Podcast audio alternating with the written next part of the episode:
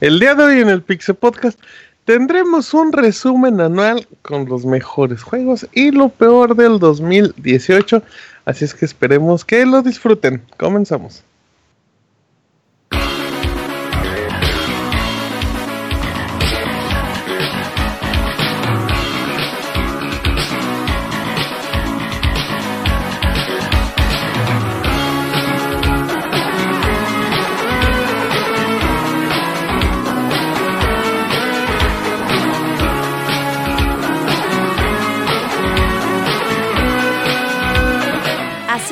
El Pixel Podcast, con la información más importante del mundo de los videojuegos.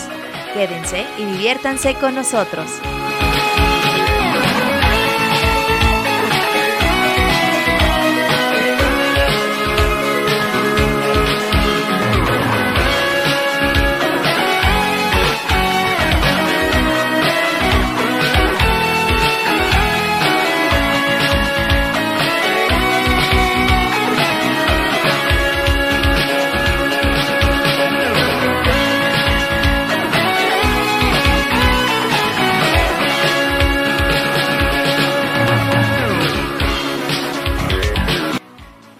Sean todos bienvenidos el día de hoy al Pixel Podcast número 365. Estamos muy contentos y muy felices de que nos acompañen el día de hoy en este programa recopilatorio, el último del año, el último podcast de, de información.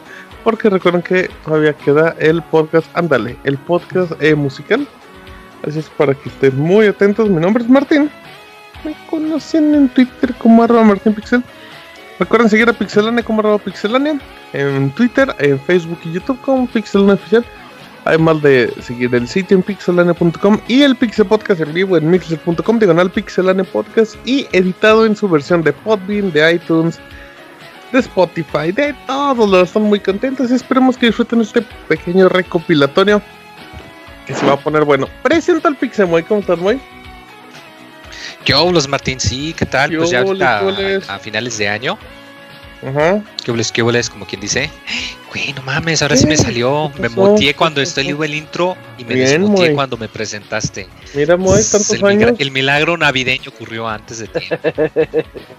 Exacto, se nota que Santa ya le llegó al Moy con esa chispa que necesitaba. Así es que bueno, pues ahí está arroba Pixemoy para que lo sigan, le comenten y le manden muchos abrazos. Muy bien, ¿cómo estás, Zach? Hola Martín, muy bien, ¿y tú? Bien, con un poquito de frío hoy ya, pero bien. Ah, pero está padre. Este es el podcast que, que más me gusta. De, de todo el año, este es el que más me gusta. porque Como pues, dato, Isaac siempre juega en los 95% de todos los juegos de los Sí, de, de todos estos solo me faltó uno. Ya les diré cuál. Ah, sí, ok, jugué todos. ok. Yo jugué todos. Mm, Debe estar como fácil, pero bueno, ahí está Mesa la anciana del placer para que lo sigan y lo saluden. ¿Cómo está Yuyos?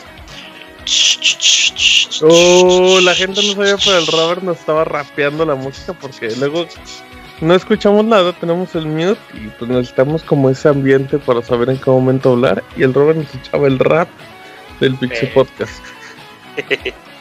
Muy bien, Martín, muy bien. Eh, igual que Isaac, este podcast me gusta mucho. De hecho, cuando eh, llegando a casa está diciendo, ay, hoy es el recopilatorio del año. Dije, no, ¿Eso ya, dices ya, ya. llegando a casa, Yuyos?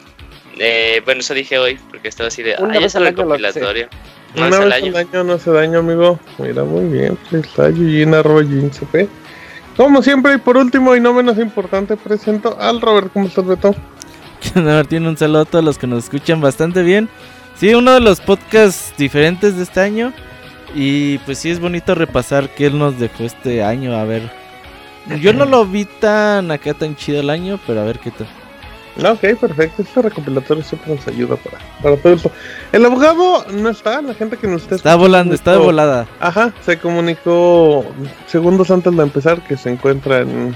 Pues sí, antes de tomar el avión, es que no nos va a acompañar, pero probablemente en el musical estará.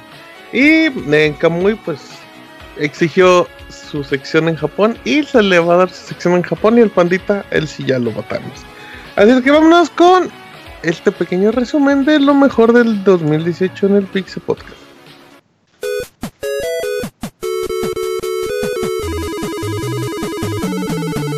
Síguenos en Twitter para estar informado minuto a minuto. y no perder detalle de todos los videojuegos. Twitter.com Diagonal Pixelánea.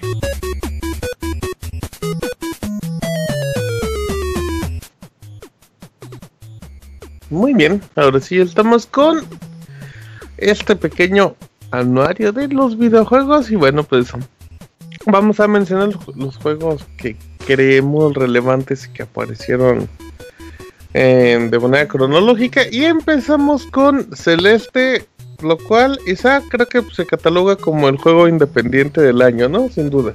A fuerzas, juego independiente, independiente del año. De hecho, yo me jacto de que cuando hice la reseña les dije, aquí tenemos el primer nominado a juego del año. Y, me puse muy contento ver que lo, tomaron en cuenta para los VGAs. Un, plataformas eh, que es muy retador. Me recuerda en ciertos momentos a Super Meat Boy por lo difícil que es, pero es todavía más versátil porque tiene un montón de movimientos, puedes este, hacer como dashes en el aire que te permiten acceder a nuevas zonas, tiene una temática muy buena que eh, ayuda mucho a la gente que sufre de problemas como con, con, su confianza, de depresiones, entonces el juego siempre te echa ganas, lo dijo, lo dijo Eugene el día de la reseña, que Super Meat Boy siempre te hace sentir como que, ay, ¿a poco no puedes? Eres un chafa. Y al contrario, Celeste siempre te dice, vamos, uno más, vamos, tú puedes. Sí. Celeste te motiva mientras el otro te, te medio insulta, reta. El, otro te está retando. Y además tiene un humor muy bonito, ¿no? O sea, la forma en la que es muy, muy amigable Celeste y la curva de aprendizaje, pues tampoco es, pues, no, creo que sí es muy amigable, ¿no? O sea, de repente te das cuenta que vas avanzando en el juego y vas notando que conforme vas mejorando tus habilidades, ya puedes llegar a zonas a las que creías que no llegabas en el inicio, ¿no? Y regresas y le sigues dando. Sí, claro. De que, sí, Julio. además de que es muy inclusivo y no limita la habilidad del jugador con eso de que tiene un modo en el que tú le puedes especificar bien cuál es la dificultad que tú quieres pasar el juego. O sea, un juego que, que realmente sí se adapta y y también está bien, así como otros juegos que no tienen dificultad y, tiene que ir de la mano con el usuario. Celeste es un juego muy, muy bonito. Está disponible en, en PlayStation 4, en Nintendo Switch, en PC. Ha estado en oferta varias veces. Es que, sí, denle la oportunidad. Es una plataforma retador en todo momento. Y pues bueno, ahí tenemos uno de los juegos que que destacaron. Y vamos con otro. Oye, espérate, noticia buena el día del 1 de julio, de junio, de enero, perdón. Ah, sí. Sale versión física para Play 4 y Switch en Limited Run Games. Ay, Dios. Eso sería, sería, bonito tener esa versión física. Sí. ahí, Pero la quiero gratis. Exacto, así tiene que ser como la vida misma.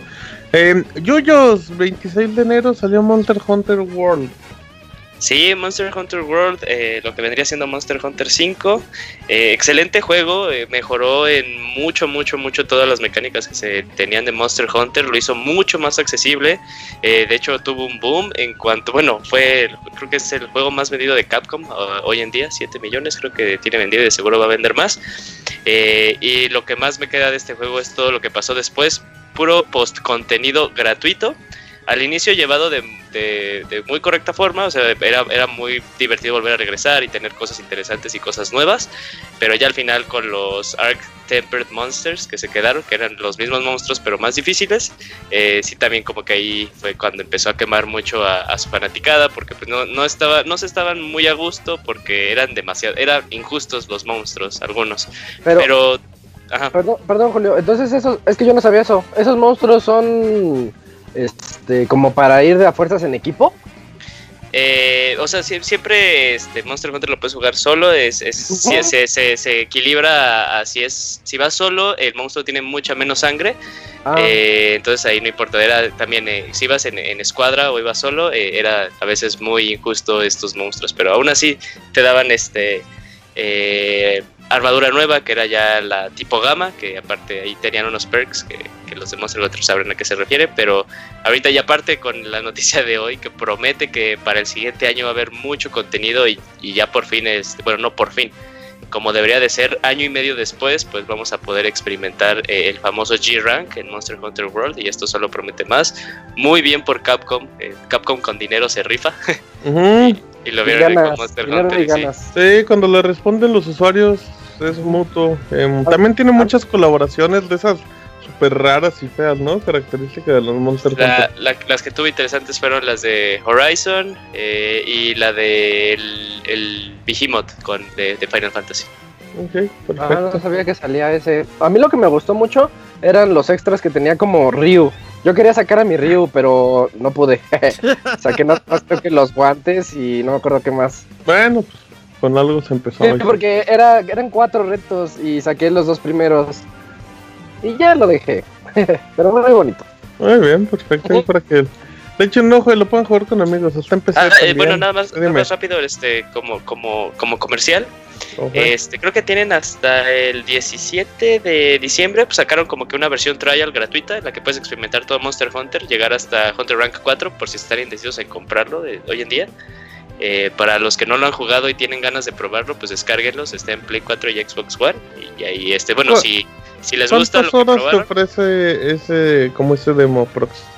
Eh, es que tal cual no es demo, porque incluso puedes jugar con personas que tienen el juego, el juego tal cual. Sí, es como pero, para llegar a ese rank, como eh, sí son, sí son como unas 20 horas. Ah, pues y aparte con eso de, bueno, si decides comprarlo, se te respeta todo tu progreso, entonces también está muy bien. Para los que no tuvieron chance, ahí pruébenlo. Ok, perfecto, muy bien. Em, el mod está muy participativo, no quiero decir nada, amigo. Eh pues, que va a tener también su colaboración con Gerald de The Witcher ahí el próximo ah. año. ¡Uy, qué padre! por su año nuevo, que sí, también ya Gerald anda en todos lados.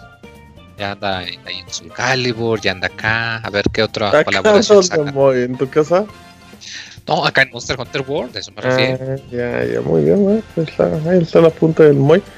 Em, Dragon Ball Fighters, el juego, el Moy dijo, yo lo compro si tiene doblaje latino, no tuvo doblaje latino y el Moy no lo compró.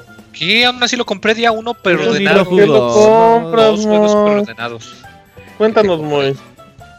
Sí, este juego que, pues, recordemos que se había, pues, liqueado poquito antes de cuando iba a hacer el anuncio, que se filtró como era la, el documento de Word o la presentación de PDF, algo así. Y pues que la gente dijo, no, pues que va a ser un juego de Dragon Ball y lo va a hacer Kark Systems y va a ser con el motor gráfico de Guilty Gear para que se vea todo el shade bonito. Y pues la gente dijo, ay, pues qué bueno que va a estar chingón. Y pues sí, salió un chingón. Eh, yo creo que hasta hace una semana, porque ya salió Smash, hasta hace una semana era probablemente el juego de peleas más popular del año. Porque pues la, franquicia que pues tiene un renombre tan grandote y pues luego con esta compañía que sabe cómo hacer las cosas muy bien. Eh, que ya tuvo pues su, su serie de, de, de su Season Pass, de sus personajes, y luego hay rumores que el próximo año van a sacar una temporada 2, como ya se está haciendo algo de costumbre con los juegos que, te agregan personajes, de que pues si el apoyo está bien y toda la cosa, pues que va a sacar al otro. Y todo parece indicar que va para allá, porque sí es, es de esos juegos que pues tiene ya mucha gente que lo está jugando, que la gente queremos, a ver, ¿y dónde está la versión de Switch? Pues también le sacaron su versión de Switch para que ahora sí cualquier consola o PC no haya pretexto, ahí le pueden entrar a los trancazos. Yo creo que Dragon Ball Fighters ha sido un juego bastante bien recibido por la comunidad. Es un juego sólido en cuanto a sistema de combate, posibilidades, ah, mecánicas de juego. Creo que el juego lo ha hecho bastante bien. El juego ha impactado bien en el público acostumbrado a, jugar juegos de peleas. Y creo que ahí la lleva. Ojalá Iván Dainanko siga apoyando el título lleguen más personajes que quizás no son tan populares en la franquicia, pero siguen, ya están alejados de ser otro Goku más con pelo diferente. Ojalá y que estos personajes que quiere la gente, los que salen en Dragon Ball Super, o personajes tan digamos tan... Hay rumores muy fuertes de que van a meter personajes de las películas también. Sí, es que hay para escoger más allá de Goku con pelo verde, pelo güero, pelo rosa. Ah, van a meter otro Goku, pues oh, Sí, no, probablemente. Sí, no, no tiene que... Eh, Dragon Ball Fighters ha llegado para quedarse y sacar varios juegos de, de esta franquicia y el nivel competitivo está bastante bien, los torneos son bastante divertidos y el juego pues va a durar muchos años. Ahí está. Para que el y también llegó a Switch en el paso del año, si es que pues, ahí está la oportunidad. Es un juego en serio, creo que debe ser el, es el mejor juego de Dragon Ball de la. Pues el mejor videojuego. ¿no? que es el juego que más rápido le ha vendido a Namco. Ah, no, no. Quizás no el que ha vendido más en cuanto a Sí, sí, es el mejor juego de Pero, de, calidad. más sí. rápido, sí. Nada más el del Play 2 que le gustaba muy porque le modiaba y le ponía audios en español. Le ponía Goku encuerado. Ándale, exacto. Ah, contra otro Goku encuerado en pelo azul. Pero bueno. Muy bien, eh, 27 de marzo, Isaac, salió Far Cry 5, un juego que viaja a Estados Unidos y muestra ese ángulo que los gringos no quieren ver. Eh, y apostó por ser el juego de mundo abierto de Ubisoft como todos iguales, pero en primera persona. Sí, nos muestra ese fanatismo religioso que hay en algunas zonas de Estados Unidos, en particular como el mundo de los rednecks, eh, en donde llega un líder eh, que pues les como que les lava el cerebro y ya todos están así como pues como zombies. Y, y él ha hecho muchos crímenes contra la humanidad, o sea, ha secuestrado, ha asesinado y etcétera. Entonces, pues nosotros como policías vamos por él. Y, y la idea como yo, yo lo veía como algo muy raro, decía, está extraño, no, parece un Far Cry tradicional, pero conforme vas jugándolo te das cuenta que eh, sí se siente a veces como más de lo mismo, pero tiene unas cuantas propuestas, el juego tiene unos gráficos muy buenos, demasiado buenos. Sí, como que dio un salto del Far Cry 4 al 5, sí se nota mucho ya la actual generación en este título. Es súper adictivo, como todos los Far Cry. De repente tú dices, ay, esto es, llevo 10 horas seguidas haciendo exactamente lo mismo, porque es de que vas a una casita, examinas los bunkers, vas encontrando nuevas armas, o quieres matar algún animal en específico, que, que es como la esencia de estos juegos, ¿no? Pero, pero bien, es un juego bastante decente. Yo, yo lo, clasifico como bueno, así nada más. Juego bueno y que ya nos dijeron que el siguiente año viene su, su vemos la expansión, es que es un standalone, ¿no? Pero es basado en el mismo universo. Es como Primal, ¿no? Como Far Cry Primal, ándale. o como Blood Dragon. Su Blood Dragon va a llegar. No, no, como Blood Dragon no, hay, Como Blood Dragon no hay dos, lamentablemente. Pero no, no tan loco, sí, eso sí. Ojalá no lo hagan Maravilla. Eh, Sí, a ver qué pasa, Isaac. Lo que sí es que creo que ya Ubisoft se lo está pasando un poquito la mano con los Far Cry, como con la mayoría de sus franquicias, ¿Le pero... Están quemando un poquito, ¿verdad? No, ya mucho, Isaac. O sea, creo que... Y ¿Sabes que La bronca Far Cry 5 está bueno, pero el problema es eso. El problema es que, que te saben mucho otros juegos ya de Ubisoft y, y ya se te perdió esa magia cuando jugas Far Cry 3 o Far Cry 4, ¿no? O sea, ya, ya te sientes un poquito en Ghost Recon Wildlands. Eh, muy, muy levemente en juegos como The Division. Pero sí, ya tiene muchos elementitos que dices. Ay, ya, o sea. Ah, mira, tocaste un tema bien interesante. Y este, no, no voy a tomar mucho tiempo, pero no sé si les pasa a ustedes cuando juegan GTA V o Red Dead Redemption 2 que los sienten tan realista que dicen, ay, es que me es más divertido a veces regresar a GTA 3 porque nada más era super random. Super random, bien simple. Y nada más tenías como cinco botones a tu disposición. Y ahorita ya son tan, tantas las combinaciones. Suena viejito el asunto, pero no es tan divertido como el botonazo de antes. Sí, puede ser. Hay cinco. Puede ser, puede ser. Ajá, sí, tienes razón. Ya, ya te, sí, te comprendí porque Far Cry 3 es eso. O sea, también exactamente. Es, o sea, el de agarra un lanzallamas y empieza a incendiar todo. Y aquel de. Sí, sí, no, no agarro un lanzallamas porque si empieza a incendiar me va a llegar un tigre. Y si llega un tigre, escuchan los que están en la carretera y dicen, ay, qué aburrido, qué realista y aburrido. Ya no quiero jugar. Fíjate, te la compro, tienes razón. Va por ahí mi idea. Tienes razón. Bueno, muy bien. Eh, Yakuza 6, Isaac, de ese sí Eres súper fan de Yakuza morir. Eh, Yakuza 6 fue el que me hizo más fan de toda la saga porque reinicia, de, cierta manera reinicia la historia de este eh, Kiryu, porque porque te cuenta lo que pasa, ¿no? Te dice, bueno, anteriormente en Yakuza, y tú ya ves qué es lo que pasó, pero bueno, dices, este es como un nuevo inicio para él, quiere salirse de los Yakuza, quiere ser alguien bueno, y es un juego recomendable incluso para los que no han jugado nunca un solo Yakuza, porque es como empezar desde cero, y tú entiendes perfectamente la historia, está muy modernizada, ya te olvidas eso de que tienes que ir a los phone booths para llamar por teléfono, ya traes su celular, ya haces saves en cualquier parte, el estilo de pelea es una mezcla de todos los anteriores. Bueno, yo jugué 0, 1 y 2. Así que 0, 1, 2 y 6. Entonces este me, mezcla los estilos de pelea que yo conocía, pero todos en uno y se vuelve un juego muy divertido al momento de pelear, algo que yo no sentí tanto con el, el 1, por ejemplo, sí se me hizo un poquito tedioso. Y pues es un juegazo, también, también el Moy Moy es fanático del, de la saga de Yakuza, él sabe de lo que habla. Sí, es de esos juegos de que...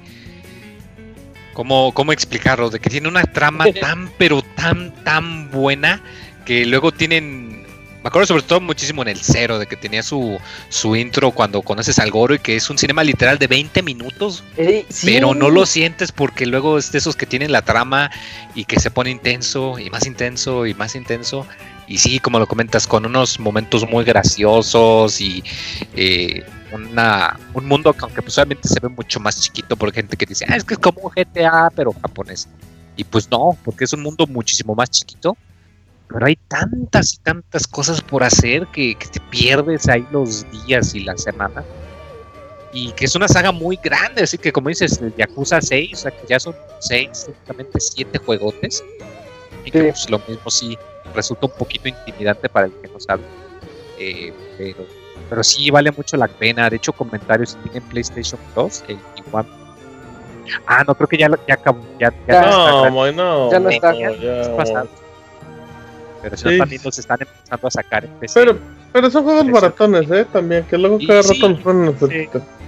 No, no quiero decir se devalvan rápido porque se siente gacho, pero, pero sí, o sea, no son caros, o sea, el, el precio de, no son juegos de 60 dólares carísimos, están, están muy buenos para divertirse un rato, pero también para una, una trama muy compleja y un montón de actividades y y las misiones secundarias, que neta es de esos juegos que tú quieres hacer las misiones secundarias no por ninguna recompensa, sino nada más para ver, qué, guarrada o qué cosa tan rara y bizarra ocurre como eh, que le roban a un niño su juego y a ese niño se lo roba uno más grande y uno más grande y luego acaba que el papá del niño original se lo robó o llegas a un grupo de empleados de oficina que para distraerse hacen como roleplay de bebés gigantes. Está ah, qué fumado es eso. Ya no tu micro, muy.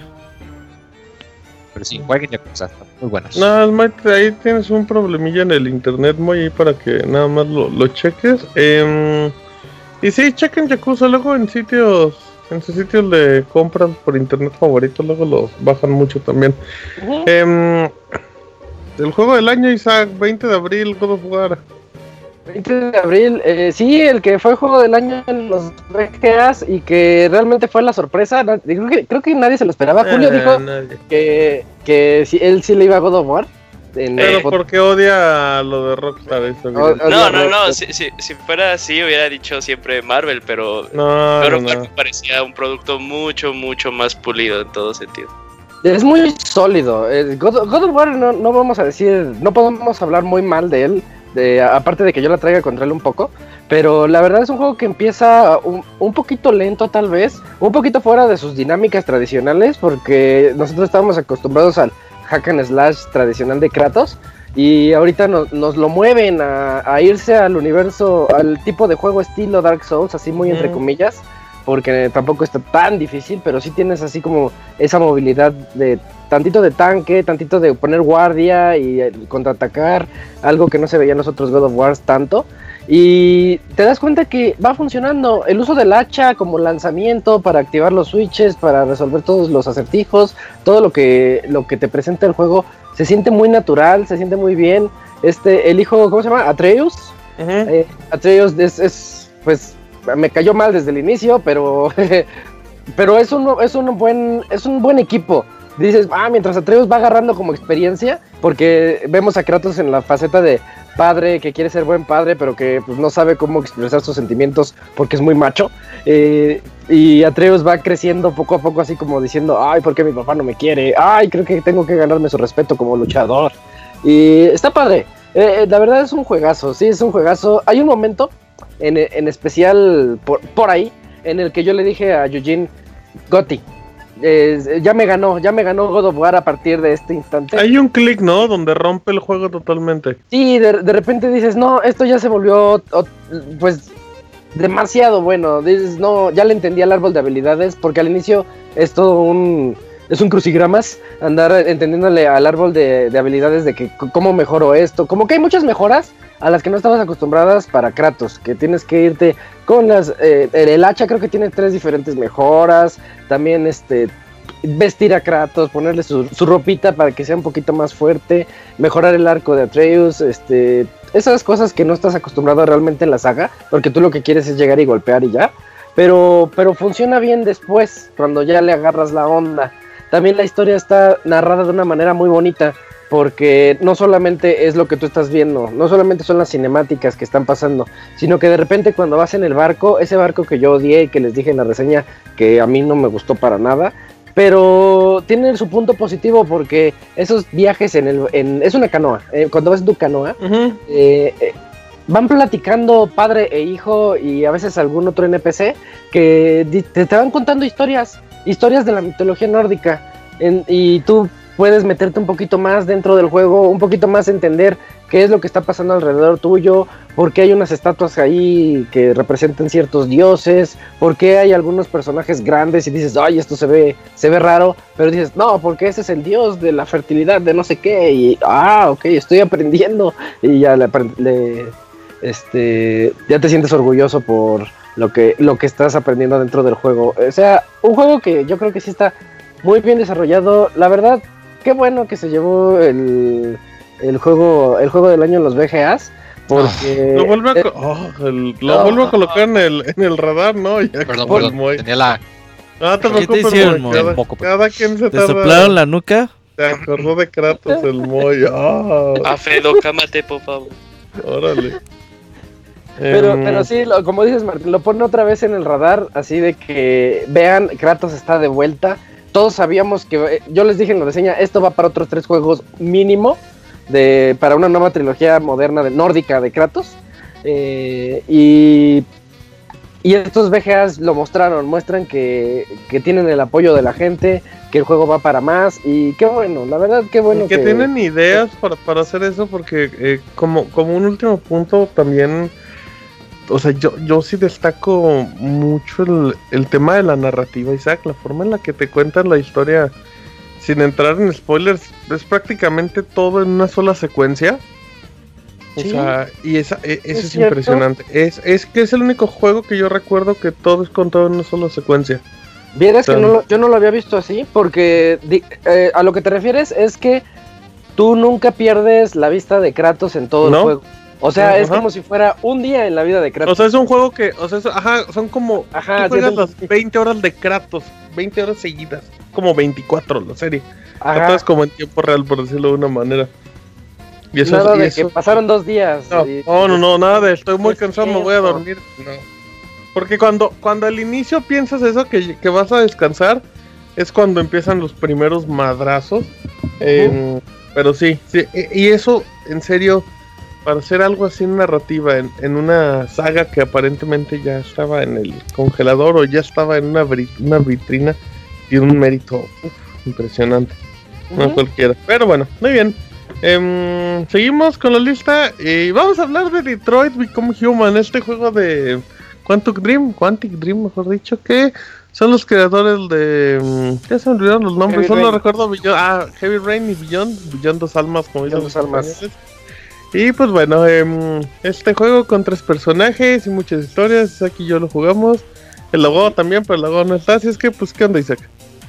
Eh, pues si sigue la, tradición de Quantic Dreams de ponerte un juego con, donde tú puedes decidir hacia dónde va la narrativa, porque hay muchísimas elecciones, pero eso lo, lo potenció increíblemente. Si hay un momento en el juego en el que te deja ver el arbolito de cada nivel que tú estás pasando, te deja ver el arbolito de decisiones con muchas bloqueadas, porque dice, no, tú te fuiste por el, lado bueno, llamémosle así, y, y, te das cuenta que tu arbolito del lado bueno tiene muchas ramificaciones también, y del lado malo, que por ejemplo te decía, es que quieres matar a este o dejarlo vivir, y si lo matabas también tenía muchas ramificaciones, y tú te quedas con la duda de qué hubiera pasado si me voy por ese otro lado, porque todas estas ramas en los niveles subsecuentes también se ve que tienen afectaciones dentro de la historia del juego.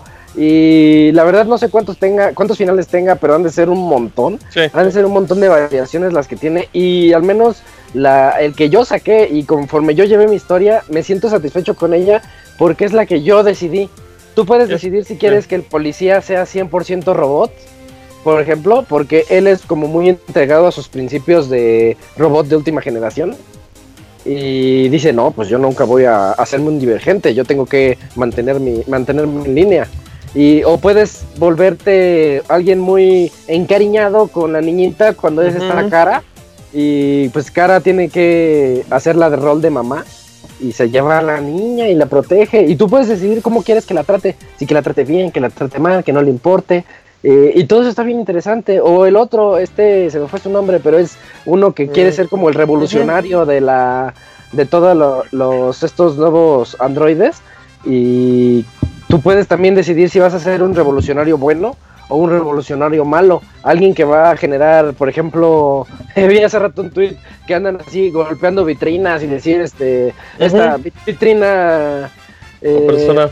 Opresora, la vitrina opresora y vas a romper todo. O puedes decir, no, pues yo voy a hacerlo de una manera más inteligente, hackeando un poquito las computadoras y mostrando el mensaje así de nosotros tenemos el control, pero no somos malos, etcétera. O sea, Detroit es un juego demasiado bien desarrollado que la verdad yo no me esperaba. Yo no lo que yo no cuando veía los trailers no me vendían la idea, porque realmente un juego así yo creo que no, lo puedes ver en los trailers. No, no, sé si me explico, porque es la emoción de sentir tus propias decisiones, cobrar vida. Y en los trailers pues estás viendo a alguien más jugar y la verdad se ve aburrido. O sea, no, no, no te Sí, ¿recuerdas ese demo con el pececitos y lo salvaban. Que, es la primera escena del juego, así, así como de. Era como de ay, qué chistoso, pero, pero es cierto lo que dice Isaac, sobre todo. Más allá de las ramificaciones básicas de dentro por esta puerta, que, fue lo que hiciste y ves todo lo que pasaba, o no entro por esa puerta, de repente veías que había otras tres opciones ahí.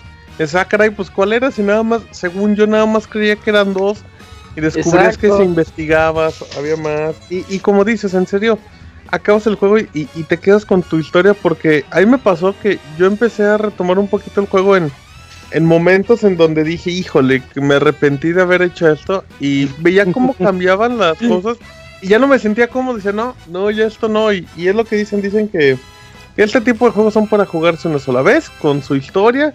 Y por ejemplo, la UOA también lo jugó y creo que y creo que los tres hicimos como cosas totalmente diferentes. Sí. Pero es un juego que se disfruta muchísimo porque pues también, también trata muy bien los temas morales. O temas, no sé, de tú ves un pececito y ¿qué, prefieres? ¿Pisarlo, comértelo o dejarlo en la pecera? Y pues ese tipo de respuestas también hablan un poquito de, cómo somos como, como personas y, está muy, bien. Dura, y aparte tiene muy buena duración. Ah, uy, el final del menú ya me acordé, pero ya es spoiler.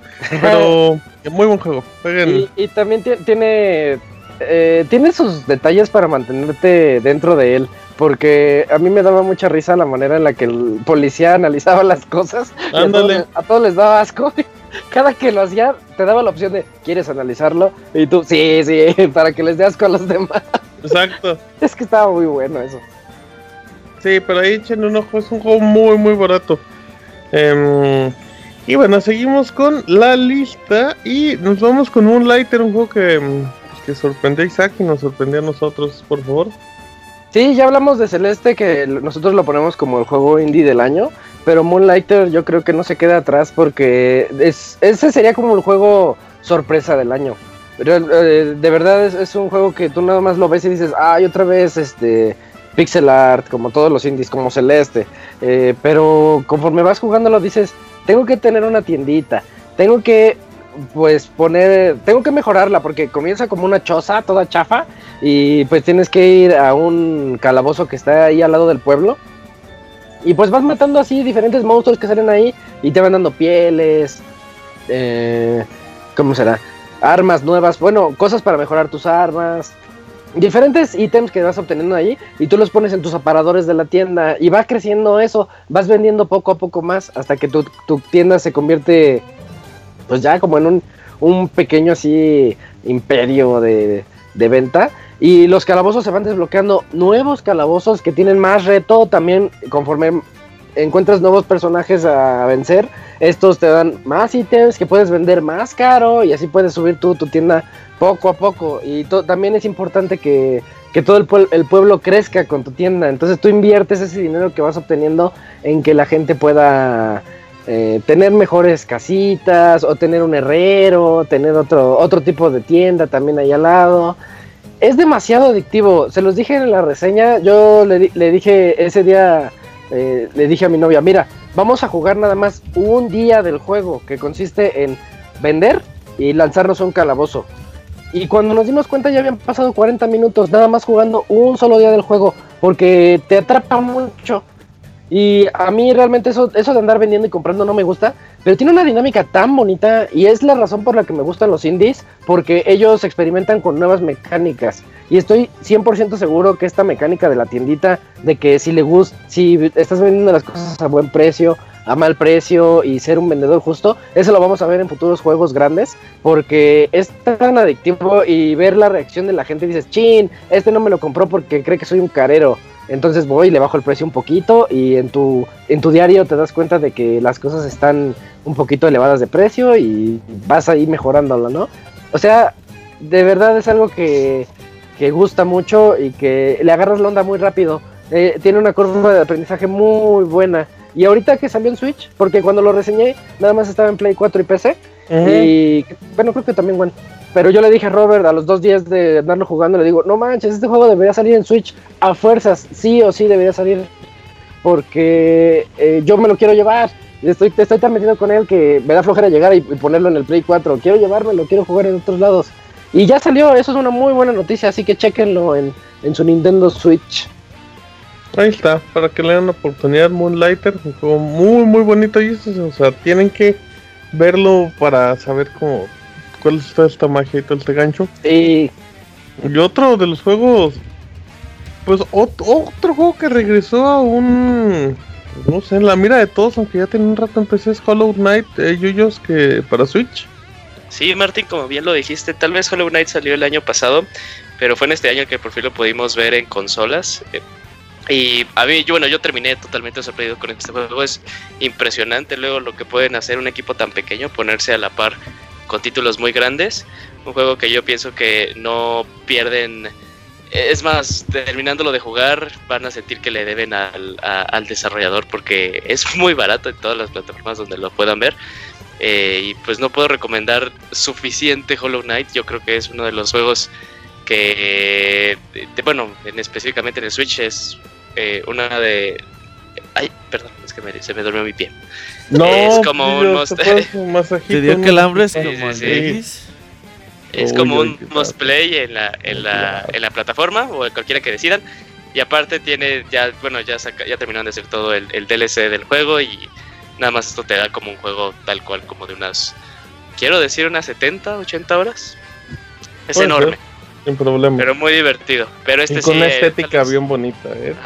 tal vez el único error eh, del juego es que eh, la accesibilidad para usuarios que para personas que no le, que se frustran mucho con juegos muy difíciles ahí sí es, es muy poca porque el juego llega a ser un juego llega a ser a veces este difícil sí te avientan te avientan ahí a la nada y él de, oh. ahí defiéndase y a ver y defiéndase y si usted sabe ahí nos avisa cómo porque nosotros no vamos a decir nada es, es lo único pero de ahí afuera es un gran juego difícil en los encuentros pero la mayor parte del juego es yo creo que es bastante accesible pero es muy fácil perderte, ¿no? Esa es, la bronca del juego.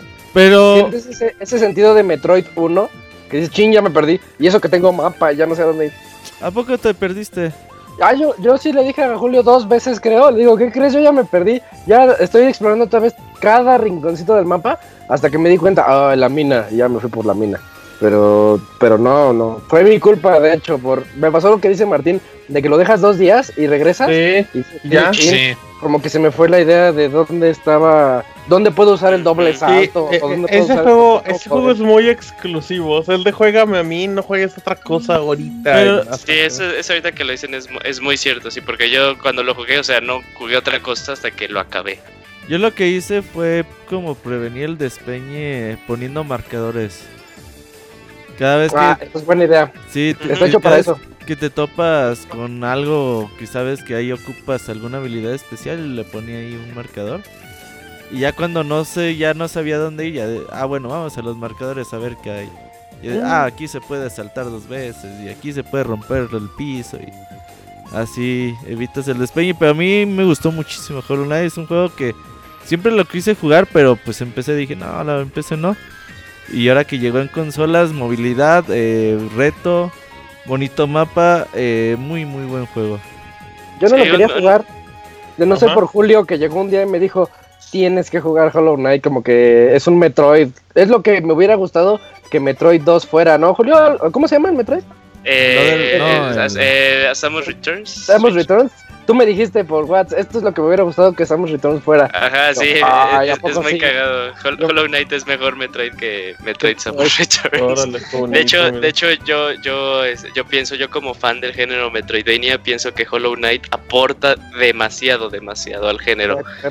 Algo que, o sea, por ejemplo, yo adoro Metroid Fusion y adoro Zero Mission y Metroid Samus Returns me parece un muy, muy, muy buen juego pero eh, han perdido como esa esencia de, de Metroidvania, que no sabes qué hacer, estás totalmente perdido porque se hacen más lineales por accesibilidad, es totalmente entendible. Pero sí, Hollow Knight no, no le importó eso y sí le hizo así de, ah, sí hace como pasos necesarios que necesitaba el género para poder eh, seguir adelante. Aunque bueno, Metroid Samus, ¿qué es? Samus Returns. Sí, Samus Returns. Se basa en un juego de Game Boy, ¿no? De el 2. Ah, sí, pero no, o sea, el juego de Game Boy tal cual, o sea, era, eh, era difícil, o sea, sí tenía, bueno, aparte porque eran las limitantes del hardware, todos los escenarios, todos los, este, las, los eh, cuartos se parecían entre ellos, y ahí sí no había de mapita, y el mapita te decía dónde ir, tal cual como aparece en Samus Returns. Muy bien, bueno, ahí está, ahí están los, los ratitos de Hollow Knight. Em, para terminar, antes de, hacer una pequeña pausa, yo ya nos puedo platicar un poquito de Octopath Traveler, este ah. RPG de Switch. Sí, un juego demasiado bonito que me, dolió que este juego no, para mí en, los estos en los Video Game Awards mi categoría más peleada era eh, la de mejor soundtrack, estaba entre este, Octopath Traveler, eh, Rino Kuni, escuché el soundtrack y Celeste, yo estaba entre esos tres, eh, cualquiera de los tres me hubiera eh, eh, hecho muy feliz, pero ganó Red Dead Redemption. pero sí, Octopath Traveler, una excelente presentación, regresando a la época de los 16 bits de los RPGs, pero metiéndole un, giro moderno al hacer estos juegos que denominaron 2.5 HD eh, un juego que te maneja ocho historias diferentes, que tal vez en lo que peca es que eh, no, no, las junta las historias, pero en lo que, eh, en lo que hace un demasiado un muy buen trabajo es en su, en su modo de pelea, cómo lo, cómo lo maneja y esa flexibilidad que le da al jugador de hacer lo que quiera con cada una de sus unidades, porque cada unidad puede ser cualquiera de los trabajos que tú desees y entonces puede hacer combinaciones demasiado, demasiado interesantes y nada más voy a decir algo que dije también en la reseña, si piensan que terminaron eh, Octopath Traveler por terminar las ocho historias, no lo han acabado. Es eh, spoiler, eh. No es spoiler, o sea, no es spoiler, es nada es motivación. El, el juego todavía les da más que jugar más que jugar y un reto sí demasiado, demasiado grande. Entonces, este, si, si pensaron que las terminaron a las 8 y ahí acabó el juego, no, eh, dense una vuelta más y van a saber a qué me refiero. Y demasiado, un juego que compren el soundtrack, que está demasiado bueno. Jueguenlo, jueguenlo. Ah, muy bien. Fíjate que a mí alguien me quedó de ver un Octopath Traveler y muy mal. Ah, sí, sí, sí. Muy mal, tacho guaracho esa persona. Pero bueno, muy bien. Hacemos una pequeña pausa en esta recopilación. Quedamos en muy buen tiempo, bastante bien. Que muy bien, me da mucho gusto. Y bueno, pues en esta recopilación del 2018 creímos que era importante invitar a Kamui de Japón a que nos platiquemos. Así es que, ¿aquí estás, Kamui? No, no está. Hola, Martín. Ahí está, perfecto. Ahí está, Kamui. ¿Tenemos cortinilla y todo, producer? Estas son las aventuras del pandita japonés, aunque en realidad es Kamui.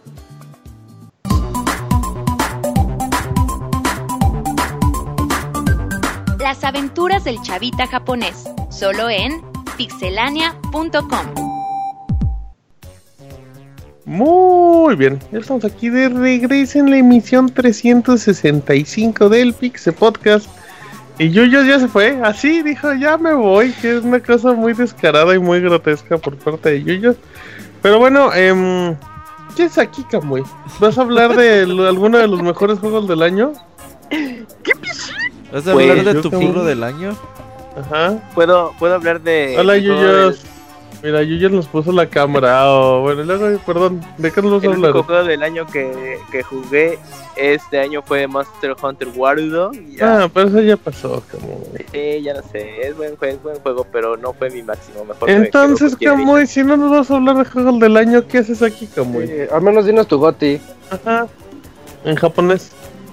Eh, sería Smash Sí, también 30. Acaba de salir, Camuy, no tiene ni una semana. ¿Cómo va a ser tu Martín, de seguro ni lo has jugado. Sí, ni lo has jugado. no vas a andar jugando Smash Estás de vacaciones en Japón, Camuy. Pues, y, te dijeron que lo dijeras en japonés. Ajá. No, Tache, Tache es Dairanto, su madre. Tache, Tache, Dairanto, su madre. Muy bien. Ah, yo le decía Smash, ya. ¿Qué pacho? Ah, ¿Qué pacho, Camuy? ¿Qué es aquí? Pues aquí nada más pasando a saludar y escuchándolos a ver cómo. Literal Capo y dijo: Yo quiero saludar así. De, ¿Y de qué vamos a hablar? De nada. Solo quiero estar en el podcast. Pues, un poquito la experiencia de la. ¿En qué lugar gringo japonés estás ahora, Kamui? Estoy. Ah, sí, es cierto. Estoy en Disney Tokio. No es cierto. ¿En serio estás, fuiste a Universal y a Disney en Japón? Sí. Muy bien. Qué padre. Y aunque, no, lo crean, los accesos son más. Bueno, los boletos son un poco más baratos que los gringos. Pues sí, ya viajaste hasta el otro lado. Y a ver qué pues nos vas a platicar, Camuy. Pues estuve en el lanzamiento de Smash hace unos días acá en Japón y fíjense que sí había gente así formadita para comprar su, su copia de Smash. Y, es que me acordé que en un chat que tenemos el rapper dijo, de seguro no falta el Moy que compra otra cosa. Y sí, sí me tocó ver un Moy japonés que se compró. comprando un persona de Play 3 o algo así.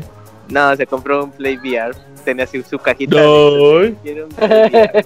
Seguro no había Xbox One y dijo, ya dame un VR. A ver, como y pregunta rápido, ¿cómo es una mm. preventa en Japón? ¿Cómo es el japonés formándose? Está calladito, está en su celular, trae un 10. ¿Qué hace un japonés promedio en preventas? Pues mira, en las preventas que pude ver aquí es que eh, ya te los ponen en los anaqueles, tomas tu cajita, lo vas a pagar al eh, pues ya, pues ahí con el cajero, todo. y ya tomas tu, cajita, tu cajita es la, o sea, el juego ya completo, no es una caja vacía. Exactamente, sí, y ya te dan tu ticket, o sea, tú lo pagas normal, te dan tu ticket y ya en la fecha indicada ya pasas a recogerlo si lo apartas en, tienda. ¿Y a ti se te pues dieron tu recibo, como en Smash no, me esperé porque dije, no, pues en Smash no va a haber necesidad de hacer preventa. Ah, pero sí, las preventas y esto de medianoche, etcétera, casi no, no se dan porque simplemente, pues, pues no, pues al día siguiente. No, pues al día siguiente se va por el juego y, listo. Lo que sí noté es que, eh, por ejemplo, con Smash eh, había mucho Salaryman. Bueno, pues sí, eh, como que se daban su vueltita así de rápido, de voy por mi copia de, Smash. ¿Quisiste decir Godines en inglés, Samuel? Eh, no, no, no, para nada, Salaryman, Salaryman. Salaryman, muy bien. Godines, allá en México. Y perdón, es que ya Camuy ya se le pega a los japoneses. Eh, ¿Y a qué hora, a qué hora abren las tiendas japonesas, Camuy? A, a las 10 de la mañana. Ah, mira, el Moy que se La semana pasada nos dijo que a las 11 y hoy que a las 10. Es que no, es una hora más temprano. Es el jet lag. Ya, sí. Es que fui, fui a, Yodobashi Cámara de Akihabara y dije, no, pues yo creo que pues, me falta una hora y no, ya estaba abierto, muy normal. Dije, ah, bueno. Llegando pero tarde, como siempre. A las 11. Y dije, ah, bueno, pues ya pasé, ya fui a la sección de juegos y pues eh, en el área de Nintendo donde tenían lo que es Smash, sí había mucha gente y me tocó ver que algunos se compraron sus controles de GameCube. Uh, me tocó ver, en, pero en otra tienda, una que se llama Big Camera, que es también de lo mismo. Bueno, vende electrónico y, varios productos. Y en la sección de juegos había uno que se llevó como cuatro copias del Smash para sus amigos, o yo no sé. Y dije, ah, mira, está padre. Mm, es el revendedor que se pone allá afuera. Ah, exacto. ¿Y, y, cuál, ¿Y cuál es la conversación que tienes en la tienda de Smash? O sea, llegas con tu cajita, te formas llega, ya estás en, ya estás directamente frente al cajero y que le dices, macho burudo, y ya te das, das dinero y te vas. Este, ya eh, ven el juego, no importa cuál sea, Smash. Ah, salió Dragon Quest Builders el mismo día que Smash. ¿Lo compraste como es? No, sí, no, no lo compré en Dragon Quest Builders 2. Ah, y también el de Katamari, pero pues, bueno, es que el digital salió el mismo día que Smash y en teoría el la versión física salía el mismo día, pero sí lo retrasaron como dos semanas. Entonces también nada estaba ahí la cajita vacía. No, pues nada, llegué y, ya lo aparté normal. y ya, digo, lo aparté normal. No, nada más llegué y lo, lo pagué y me dijeron, ah, eh, sin, Mexicano. Chavita japonés. no, no te pregunto. Hielo gato. Te dicen, ah, bueno, si va a ser con tax, te preguntan. Y yo, sí, sin, sin impuesto. Ah, trae pasaporte, sí. Qué fácil es el japonés. Oye, no mames, hasta en español le hablan. ¿Con tu pasaporte compras sin impuesto? Sí, te engrapan todos los tickets en tu pasaporte. Oye, ¿cuánto te ahorras, Camuy? ¿Mande? ¿Cuánto te ahorrarás? Pues eh, depende de los productos. Hay algunos que chequé y son 320 yenes. En juegos creo que fue como. En, Smash creo que fueron 500, 600 yenes más o menos. ¿Eso cuánto equivale? Como 200, 130. sí, más o menos. Sí, ¿Cuánto te costó el juego, Kamui? Es que 7500 yenes. Si no mal recuerdo. 1500 Ahí está, gracias al Robert que me está traduciendo en vivo. Nada más le quitas un cero, güey. Ah, si lo quieres convertir a dólar, sí. O sea, no, bueno, a dólar, a dólar le quitas dos, dos, dos ceros. Sí, claro, sí, no serían 750 dólares, pero no. 76. Ah, ah, mira, oye, ese es un gran hack, yo, yo sé, ese sí lo voy a usar toda la vida. Sí, sí. es este, o sea, un, eh, un, punto, bueno, punto 20 de pesos equivale a un, a un yen. Muy bien. es quería quitarle sí, un cero nada más para eh, aproximarte. Gracias, eh, ¿Y te dan bolsita? Oye, cabrón, ¿y no te puedes como que decirle a todos los capos que tú les compras tus juegos y que te den lo del impuesto a ti? Eh, pues estaría padre, pero pues, pues ¿Qué? No creo. Pues sí se debe poder, ¿no? Visión, hace falta visión. hace falta visión de mexicano trans. Fíjate que se ahorre de 100 varos por juego, consigues a 14 japoneses y, les y pum, sales con Smash gratis. Y es más, o sea, deberían decirles a los, a los chats de los que están así de, oye, oye, no mames, que muy queremos tal juego y ya, pues te quedas con lo del tax, güey. Ah, vengo por 1500 Smash Bros. Eh, eh mira, buen tip. Igual lo aplicaba ya en las compras de pánico y ya me ahorro más la Pero, Oye, ¿cómo, ¿cómo andas de dinerito en estas épocas? ¿Quieres que te mandemos en un copel japonés o algo así?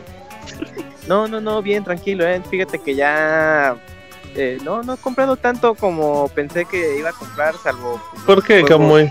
¿No te gustó? ¿Está caro? No, no, no, para nada. Es que eh, es lo que estaba como asimilando, como que el, primer viaje sí quieres todo, ¿no? Y si te gustan monas. Quieres agarrar pues, todo lo que veas. Exactamente. ¿Y si agarraste todo? Pues sí. en el primero, pues intenté, intenté, agarrar, agarrar las que me, cosas que me importaban. Pero en ese segundo ya. Pues como, todos, ¿no?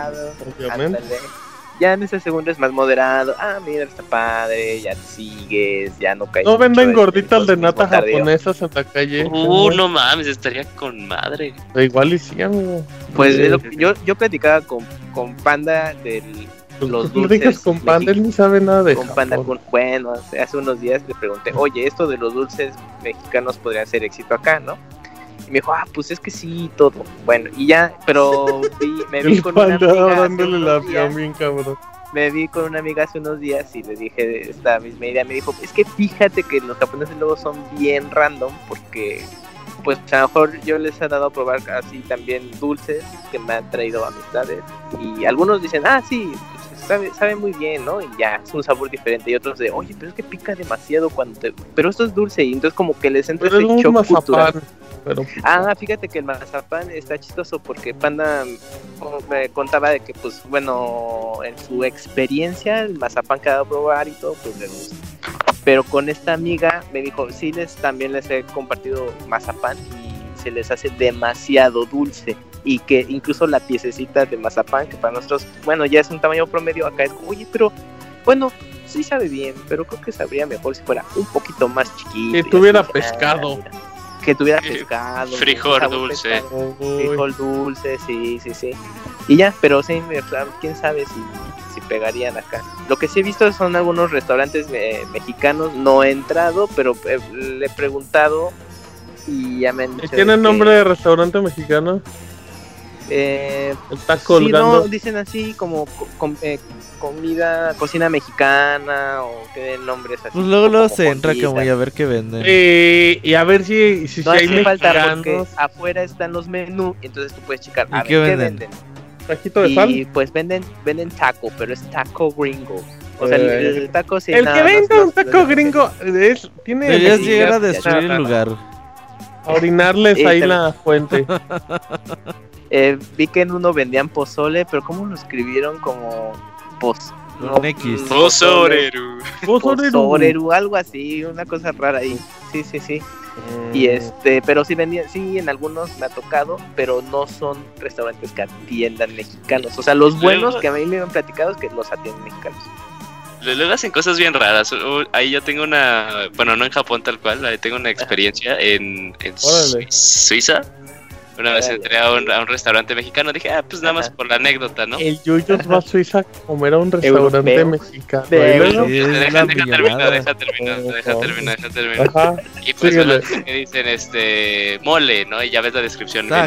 Si le haces este, pone pone pollo, pollo con salsa de chocolate y dices, o bueno, tú como mexicano dices, pues pues sí, ¿no? Puede ser, puede ser, puede ser. Pues sí, puede ser, Ah. pero no, o sea, te traían un pollo que parecía del jarabe como del Hershey, así que le pusieron.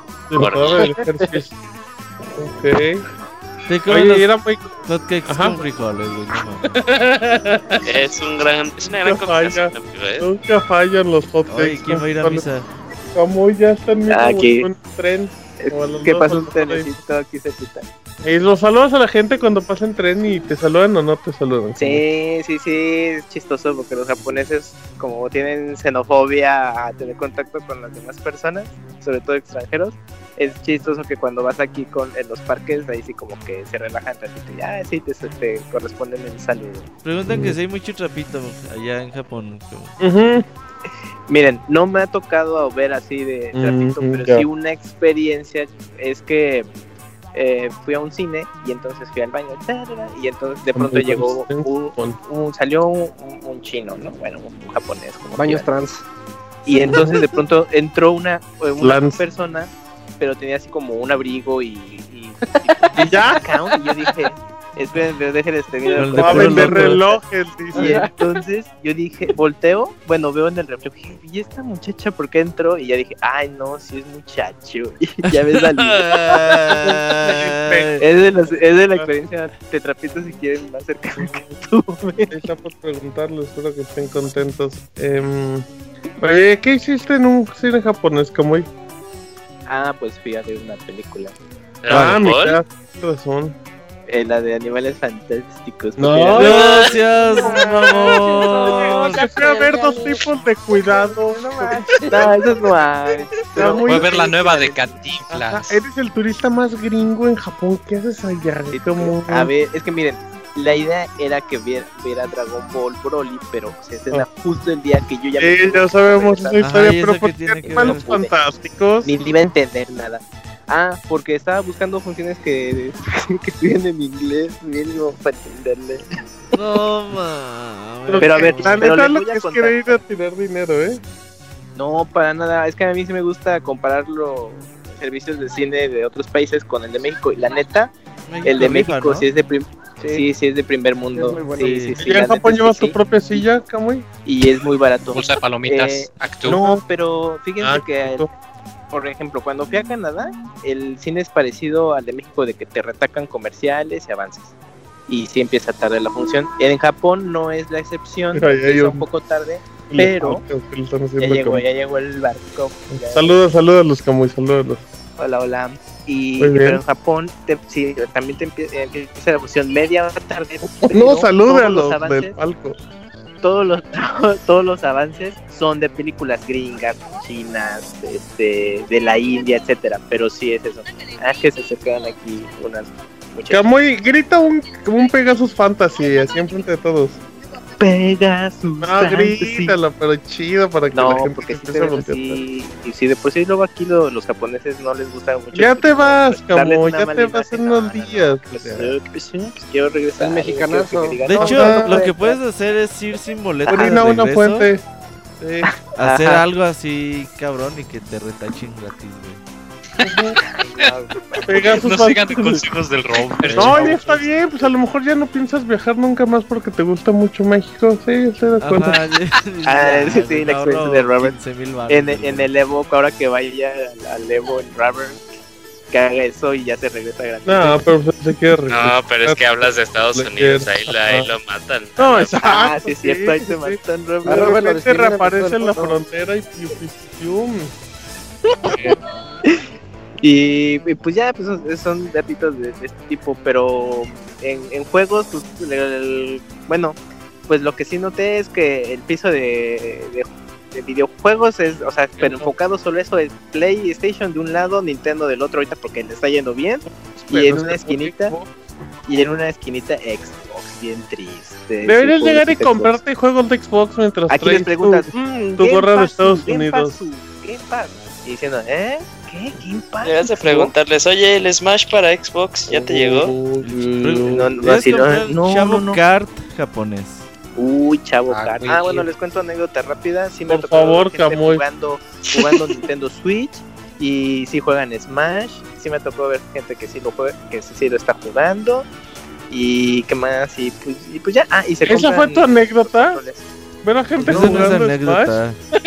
Pues me llamó la querer atención. porque ¿Qué hablar tal, por hablar. qué tal si se, se juegan algo de Mahjong o algo así? Pero Esa no sé anécdota fue peor que las del Chavita. Y no hay Ah, no, peores pues es que se anécdotas ve- que las ah, del pero es que esa anécdota la, es reciente porque la vi en lo que Ah, estaba formado entonces- para una ah, oh, perdón. Luego, Y pues ya otra, en otra anécdota hoy comí un hot dog, dice como. este, sí, sí, sí, este, no, pues he Comí hot dog, comido, ¿verdad? Allí en Japón, pues. sí, sí, ven- ah, Para bueno, a comparar. ver, esa yo creo que les puede interesar, es que ahorita es de moda y la nota que fue hace unos días en Japón es el hot dog coreano, que nada más es así. Es más chiquito, ¿no?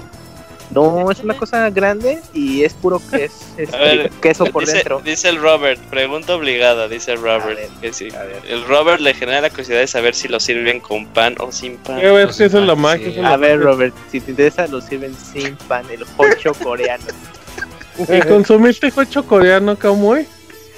No, no he Dice, podido, pero No he podido, dice, pero cuando tenga pero chance. la, no, la nota aquí, tipo Panda Kun, es que eh, a los japoneses pues, les gusta com- consumir ese hocho coreano, pero no, lo, no se lo terminan y lo tiran. Y entonces sí es así la noticia de, lo- de la Pero semana. fue, aguanta, pero, pero es una salchicha esa madre, no es un hot dog.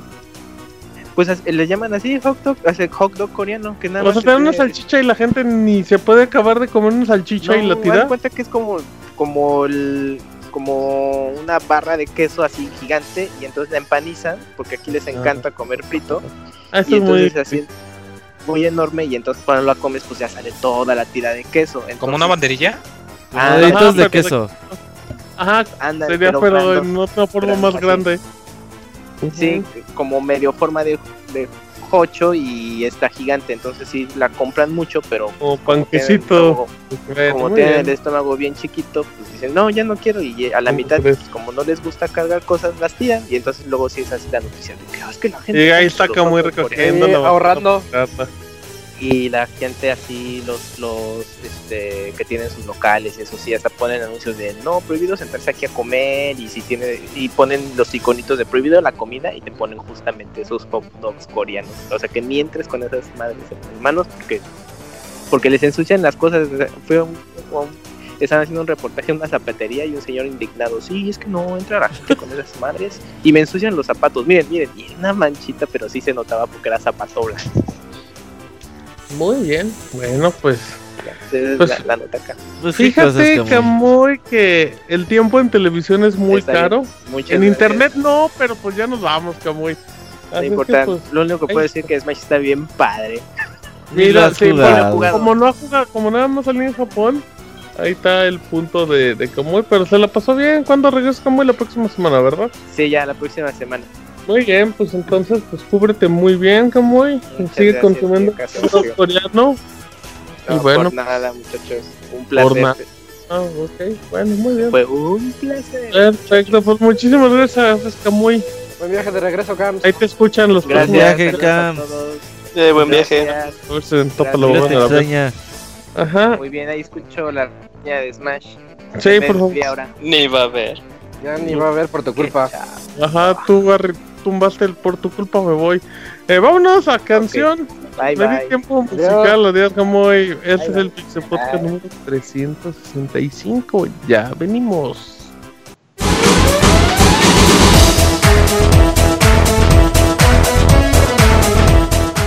Escuchen el Pixel Podcast todos los lunes en punto de las 9 de la noche en pixelania.com.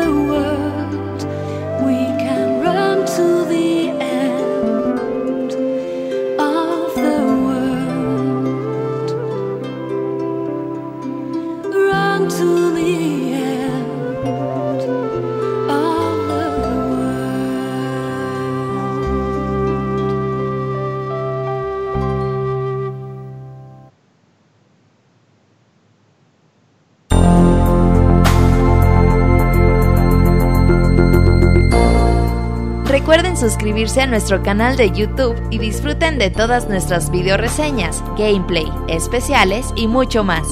youtube.com diagonal pixelánea oficial.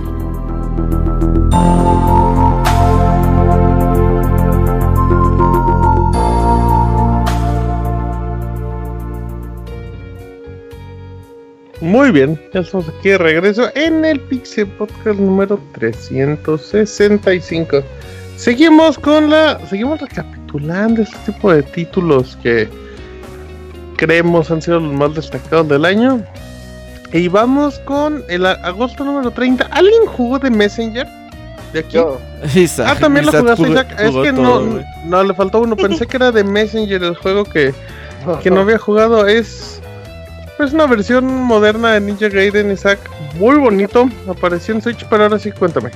Fíjate que en apariencia es todo un Ninja Gaiden. Tú, dices, ah, estoy jugando. Si lo vieras de lejos, dirías, este es un Ninja Gaiden, Ninja Gaiden 4 tal vez.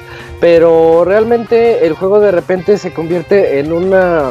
Un viaje por la nostalgia, porque no- nos cambia el modo de juego de 8 bits a 16 bits, eh, la, la apariencia, y, y eso tiene mucho que ver con los poderes que tiene nuestro, nin- nuestro ninja, que es el mensajero y la forma en la que podemos interactuar con el escenario, de que es una mecánica bien bonita porque te, te dice, estás viajando por el tiempo, por diferentes tiempos. El pasado es 8 bits, el futuro o el presente son 16 bits, entonces así sabes tú identificar en qué tiempo te encuentras. Y pues tiene... eh, tiene un plataformeo muy bueno, tiene unos jefes también muy, muy, muy característicos que de verdad sientes que tienen buena personalidad. Eh, tiene una. eh, la verdad, para acabártelo al 100%, tienes que poner mucha atención a la historia. Es una historia muy absurda, demasiado absurda. Pero de repente te, te pide unos requerimientos que tú dices, ay, no me acuerdo dónde, dónde puede darse una planta, ¿no? Porque el jefe de la de los mensajeros te dijo que necesita té de, de esa planta que ya no que ya no nace, ya no se hace desde hace miles de años. Entonces tú tienes que acordarte dónde viste flores así. Y con detallitos así que de, de verdad son muy, muy, muy clavados. Pero están Y- bien padres. Y similar a, a Celeste, tiene un humor bien bueno, ¿eh? O sea, Sí, no- es tú, piensas que es un juego muy serio y no, está lleno como de chistes muy inocentes y es como muy amigable. Parece como es un Ninja Gaiden y luego se va como transformando en una especie de Metroidvania. Exacto. Ahí muy curioso y, y en modo portátil en Switch se juega de maravilla. Y tiene una banda sonora que te muere. Eso, es, este, su música está demasiado buena, muy, muy, muy bonita. Estén seguros que la siguiente semana escucharemos canciones de, Messenger en el podcast musical, porque vale la pena el juego, a veces nada más por escuchar las canciones que te pone. De verdad, yo creo que todas son buenísimas, al igual que con Celeste, que lo dijo Julio, que son muy buenas. Eh, y les iba a decir algo más de, de Messenger. Mm, Ah, sí, en el momento en que se convierte en Metroidvania, porque es, es como cuatro juegos en uno, el condenado. Eh, comienza siendo un Ninja Gaiden, es complicadón, pero pues pasable. De repente se convierte en un Metroidvania, de repente se convierte en un shooter y de repente se convierte en otro título más. Y tú, tú dices, ¿qué onda? Porque como que ya no sé ni qué estoy jugando. Y eso es lo que le da demasiado fluidez, porque nunca te aburre y siempre, siempre sientes mayor y mayor reto y tienes ganas de subir las habilidades de tu ninja, bueno, de tu mensajero, tienes ganas de ver qué, cuál es el, el poder misterioso, porque hay una hay un cofre ahí que te dice, solo puedes abrir ese cofre si obtienes todas los las medallas. Y pues ahí tienes buscando todo el mapa a ver dónde están todas las medallas de mensajero para poder abrir el cofre. O sea, demasiada rejugabilidad, muy entretenido. De verdad es un juego muy divertido. Yo, The Messenger es uno de estos juegos que tengo, que me gustaría jugar, pues. De los que más tengo pendientes este año y que me los he recomendado mucho Isaac Series. Sí, sí, le tengo muchas ganas. Desde que lo vi dije, ah, este juego es de esos títulos que tienen todo. Tienen buen reto, movilidad. Sí, sí lo quiero jugar. No, es un juego muy, muy, muy bonito y, es amigable, o sea, tiene su reto, pero, pero sí es muy amigable y, vale la pena. Aparte no, no es tan largo, pues es como, son de esos juegos que tienen como la duración justa, ¿no? O sea, más allá de, de, que completarlo al 100 y todo eso, pues sí tiene eh, Es que yo sí me fui por el 100% y sí me dio unas 16 horas. y para hablar de un indie de otra vez de pixel art, bueno, de 8 bits y de 16 bits y que al inicio dices, bueno, pues me va a dar unas 2, 3 horas. Hablar de 16 horas para un tipo de juego así, de verdad es muy extenso para, para Messenger. Ahí está, ahí está el detalle y para que... ¿Ibas a decir algo, Yuyo, o ya no ibas a decir nada? No, o sea, 16 horas. No, no, no vas a seguir afirmando ah. de que 16 horas para un tipo de juego son mucho. Ajá. 7 em, de septiembre, Marvel Spider-Man, el GOTI de los juegos de superhéroes de Marvel. Yuyos. eh, Martín, me, gustaría decir que yo el año pasado cuando fue cuando dijimos nuestros gotis, yo elegí a Super Mario Odyssey porque me encantaba jugarlo, era divertido cada vez que lo que lo ponía y eso sentí con Marvel Spider-Man, la verdad, cada vez que lo ponía era una satisfacción jugarlo, era regresar del trabajo y decía, no más, ya quiero llegar para volver a jugar Spider-Man, un juego que, que, te, que es tan sencillo completarlo todo o sea, ya hasta él mismo te dice, oye, complétame, no es tan difícil, hasta te vas a es como ya, ya te falta poquito. Tiene sus peros, pero son, pero se ven tan abrumados por tan divertido que es el juego, que al final no importa, o sea, que los recuerdas, pero dices, pues sí, pero pues la verdad, eh, o sea, al final me lo pasé yo muy bien, o sea, y para mí es mi juego del año Spider-Man. De hecho, ya quiero que termine de salir el DLC ¿Es tu para juego del año Spider-Man, Sí, es mi juego del año Spider-Man. ¿Y God of War dónde lo deja, Yo No que God of War habían dicho. No, o sea, es que fíjate, o sea, Spider-Man me divirtió mucho. Ah. Y, y, God of War es un, es un producto que es excelente, o sea, yo no le puse peros, o sea, gameplay para mí me divirtió mucho, historia me entretuvo mucho God of War pero Spider-Man se llevó mi corazón, o sea, era me divertía mucho. Es que Spider-Man se lleva el corazón de todos. Ah, es, como, es como cuando regresamos lo que dijo este Isaac con lo de Far Cry, o sea, que luego hay juegos que dices, esto se está pasando un poquito de realista. Exacto. Spider-Man es eso, o sea, Spider-Man es un juego que es divertido tal cual. O sea, Tienes esa sensación de los Spider-Man clásicos, pero en un mundo, o sea, en un 2018 que dices, o sea, aquí lo único que tengo es más horas para hacer más cosas divertidas, ¿no? Sí, o sea, por eso, para mí me encantó más que God of War.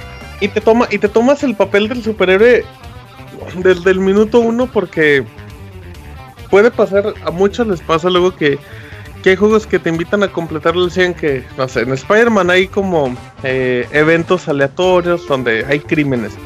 Entonces creo que a, todos nos pasaba que había crimen y crimen que ya pues ahí vas porque eres Spider-Man y dices, pues me lleva dos minutitos y no me desvío tanto. Y, y, sí es divertidísimo. Y es eso, o sea, cuando acabas Spider-Man te das cuenta que lo acabas al 80, 90%. Y dices, ay, pues lo, lo que me falta para completarlo me lleva unas 5 horas. dices, pues es un buen pretexto para jugar 5 horas más de Spider-Man.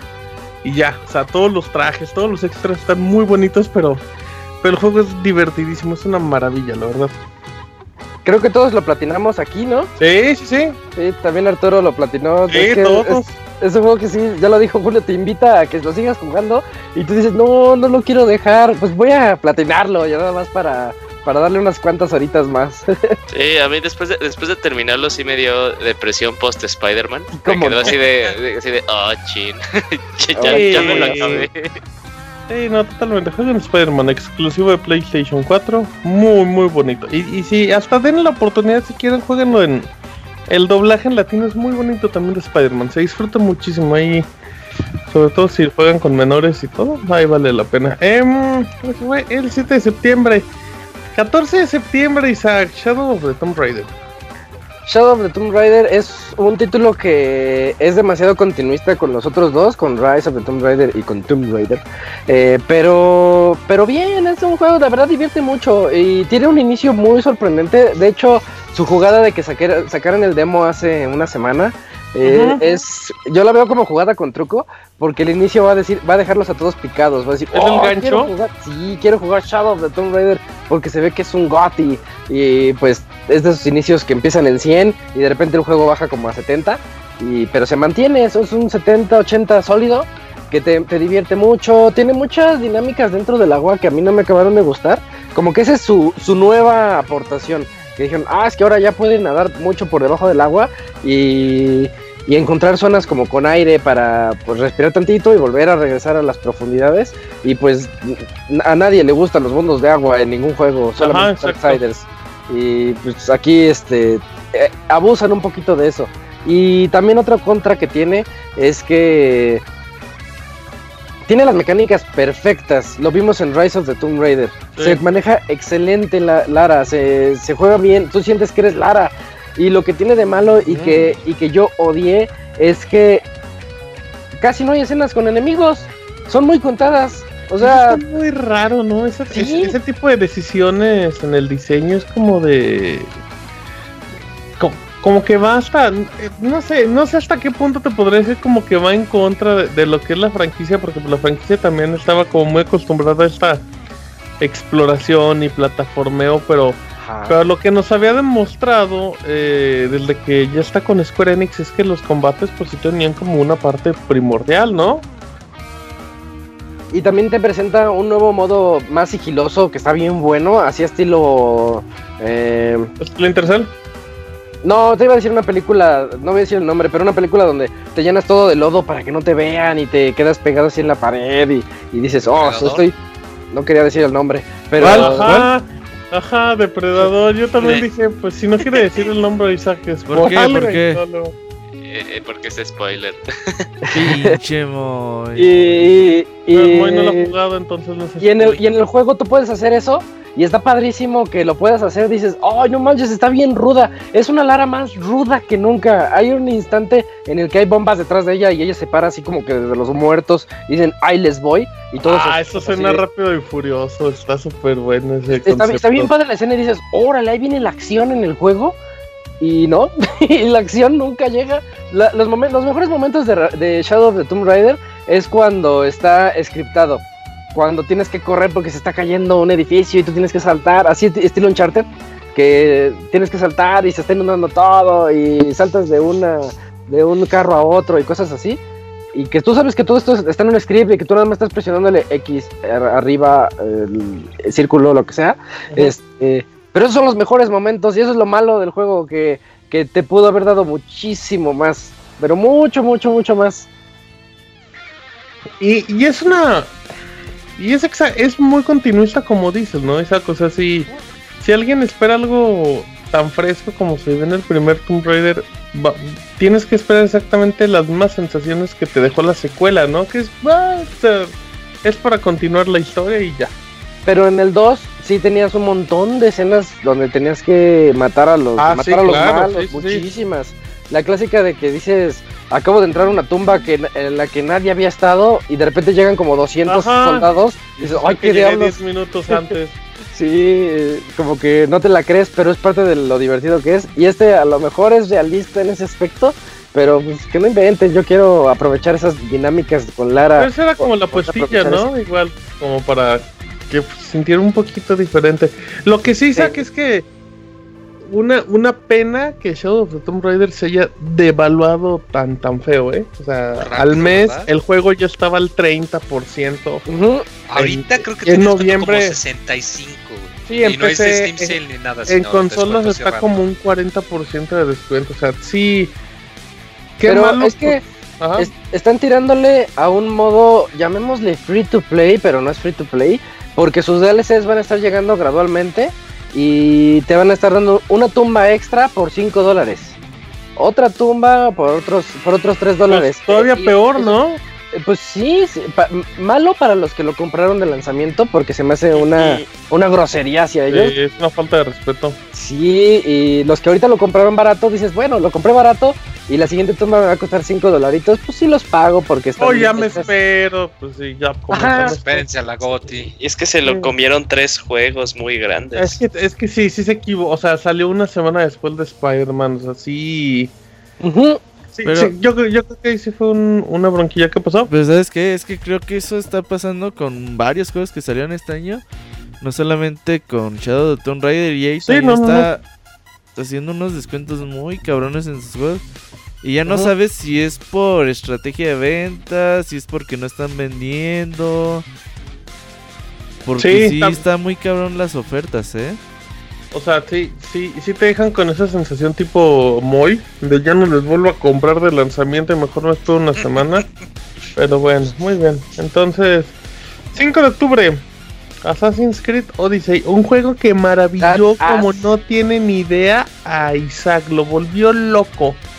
De hecho, sí, yo andaba no muy sé emocionado con Assassin's Creed Odyssey porque mezcla todo lo bueno de Origins, Ajá. de que ya se convirtió en un The Witcher. Origins le copió así descaradamente las mecánicas de The Witcher, la evolución en el mundo un poquito, la, las misiones tan aleatorias que de repente te puedes encontrar y que resulta que esa misión toda random pues va des- de- desenlazando ya una misión más elaborada. Pues Odyssey lo que hace es agarrar todo eso y se lo lleva al infinito. Porque nos trae un mundo gigantesco, de verdad es gigantesco. Regresan las batallas navales, pero también son opcionales, o sea, no, no se clava en ellas como en el 4, pero si tú quieres clavarte y quieres mejorar tu nave, pues ahí está la opción y eso está muy padre. A mí que me gusta, pues lo disfruté mucho. Eh, el mundo, de verdad sientes que estás, nuevamente eh, estás aprendiendo dentro del título, así como con God of War lo dije que estás aprendiendo sobre la mitología nórdica, pues este Assassin's Creed es en la mitología griega. Y, pero te, te enseña de una forma bien curiosa porque dice, oh, estoy entrando a, a la cuna de la democracia y ahí está, eh, pues empiezas a aprender también dentro del juego dó- dónde se dio la democracia, quiénes eran los famosos filósofos griegos, eh, más o menos un poquito de la geografía de aquel entonces, cómo estaba distribuido todo en el mapa. Y dices, ah, con razón aquí tenían este tipo de minas, con razón aquí tenían este tipo de animales. No sé, como que es un juego hecho con mucho cariño, mu- mucha atención al detalle en cuestiones de historia y, y también muy divertido. Porque eh, el, el sigilo, a mí me gusta mucho el sigilo, pero el clásico. Porque, por ejemplo, vamos a hablar de Metal Gear Solid 5 Ujú. que te da un millón de herramientas. Tú tienes un montón de cosas, de cosas por utilizar, de armas, de cajas, de uniformes, de todo. Y no, yo nada más con mi pistolita de dardos es como yo quería pasar los niveles. Porque es parte del reto para mí. Y Assassin's Creed Odyssey es 100% sigilo clásico. Es de, de que te escondes así eh, detrás de una pared, haces un ruidito a ver si, si pueden llegar. llegan. O con, o con tu arco disparas atrás de ellos para que volteen. Eh, y eso a mí me gusta mucho. Lo único que tiene más moderno es lo de que también estaba en Origin, que está el águila arriba de ti, Ujú. la, vi- la visión de águila que te Que permite lo usas como dron. Ajá, te lo usas como un dron y te permite saber dónde están localizados los malos. Eso está está padre porque tampoco se vuelve un sigilo frustrante eh, dentro es de, como, de las que es mecánicas como una manera moderna de, de tener un mapa, ¿no? Por decirlo. que- que Ujú. también- pero sí, eso es cierto. O sea, muchos lo podrían ver como una como una opción de sigilo muy limitada, pero pero pues es lo que es parte del estilo. Lo que sí se me Sí, hace sí. bien interesante, o sea, obviamente ya se había visto en el juego del año pasado, pero pero es, e- e- este punto en el que ya Ubisoft logró convertir la franquicia de Assassin's Creed en un juego, un RPG de acción. O sea, sí, sí tiene también mucho ¿Qué? mérito. Ajá. No, no- no es nada sencillo, o sea, aparte, porque al final de cuentas, pues los Assassin's Creed ya estaban también encasillados y en dos juegos cambiarle la cara sí tiene mucho mérito por parte de Y, Ubisoft. y en particular a mí que me gustó tanto Syndicate. Syndicate fue el juego que dije, órale, pues creo que Assassin's todavía tiene... la de fórmula no falla. Ajá, creo que la fórmula todavía va, va por buen camino. Y yo esperaba mucho el siguiente juego de Syndicate de acuerdo a la cronología. Y chin, que se van para atrás, para el origen. Y ya salí, salí y le grité a las nubes. Y resulta que, que le atinaron, resulta que le, le atinaron a, a la fórmula. Es algo sorprendente ver cómo, tú lo dijiste, cómo cambian de género, cómo ya no es tanto acción, ya es acción RPG. Y dentro de eso está la mecánica del sigilo. Porque yo no me imagino a alguien en, en Syndicate, tú te puedes lanzar contra, contra todos y pues así como en el puro, con puro, pura habilidad te los echabas, los ganabas. En no dice no puedes hacer eso. No, Por más bueno que seas, eh, te cae el gangbang y unos cuatro, tres o cuatro enemigos sobre ti, ya valiste. y sabes que, por ejemplo, e- e- es muy, o sea, es muy sencillo, es muy básico en esos aspectos del juego, pero, pero marca, delimita muy bien las reglas, como dice Isaac, o sea, tú intentas entrarle a los golpes y sí, ahí tienes a tres o cuatro y los puedes medio esquivar, pero ¿cuál es el problema? Que tienes atrás arqueros, ¿no? Y ya con eso ya el ritmo ya no puede, o sea, ya el juego Sí. te dice no. O sea, sí puedes, pero, pero no, así no se juega Pero esto. no. Sí, no, Así No se eres juega. Batman, esto no es Sí, Arkham Sí, City. exacto, exacto. exacto. Y también, pero, pero sí, ahí está el juego hay para que le echen un ojo a. O sea, un juego que también bajó un poquito Sí. de precio, no, No, tanto. ya está, 600 Oye, Sí, barato. también se devaluó rápido. Ya, ya se bajó. Bajó Fíjate mucho. que el otro no se había bajado tanto, eso fue muy curioso. Y es octubre 5.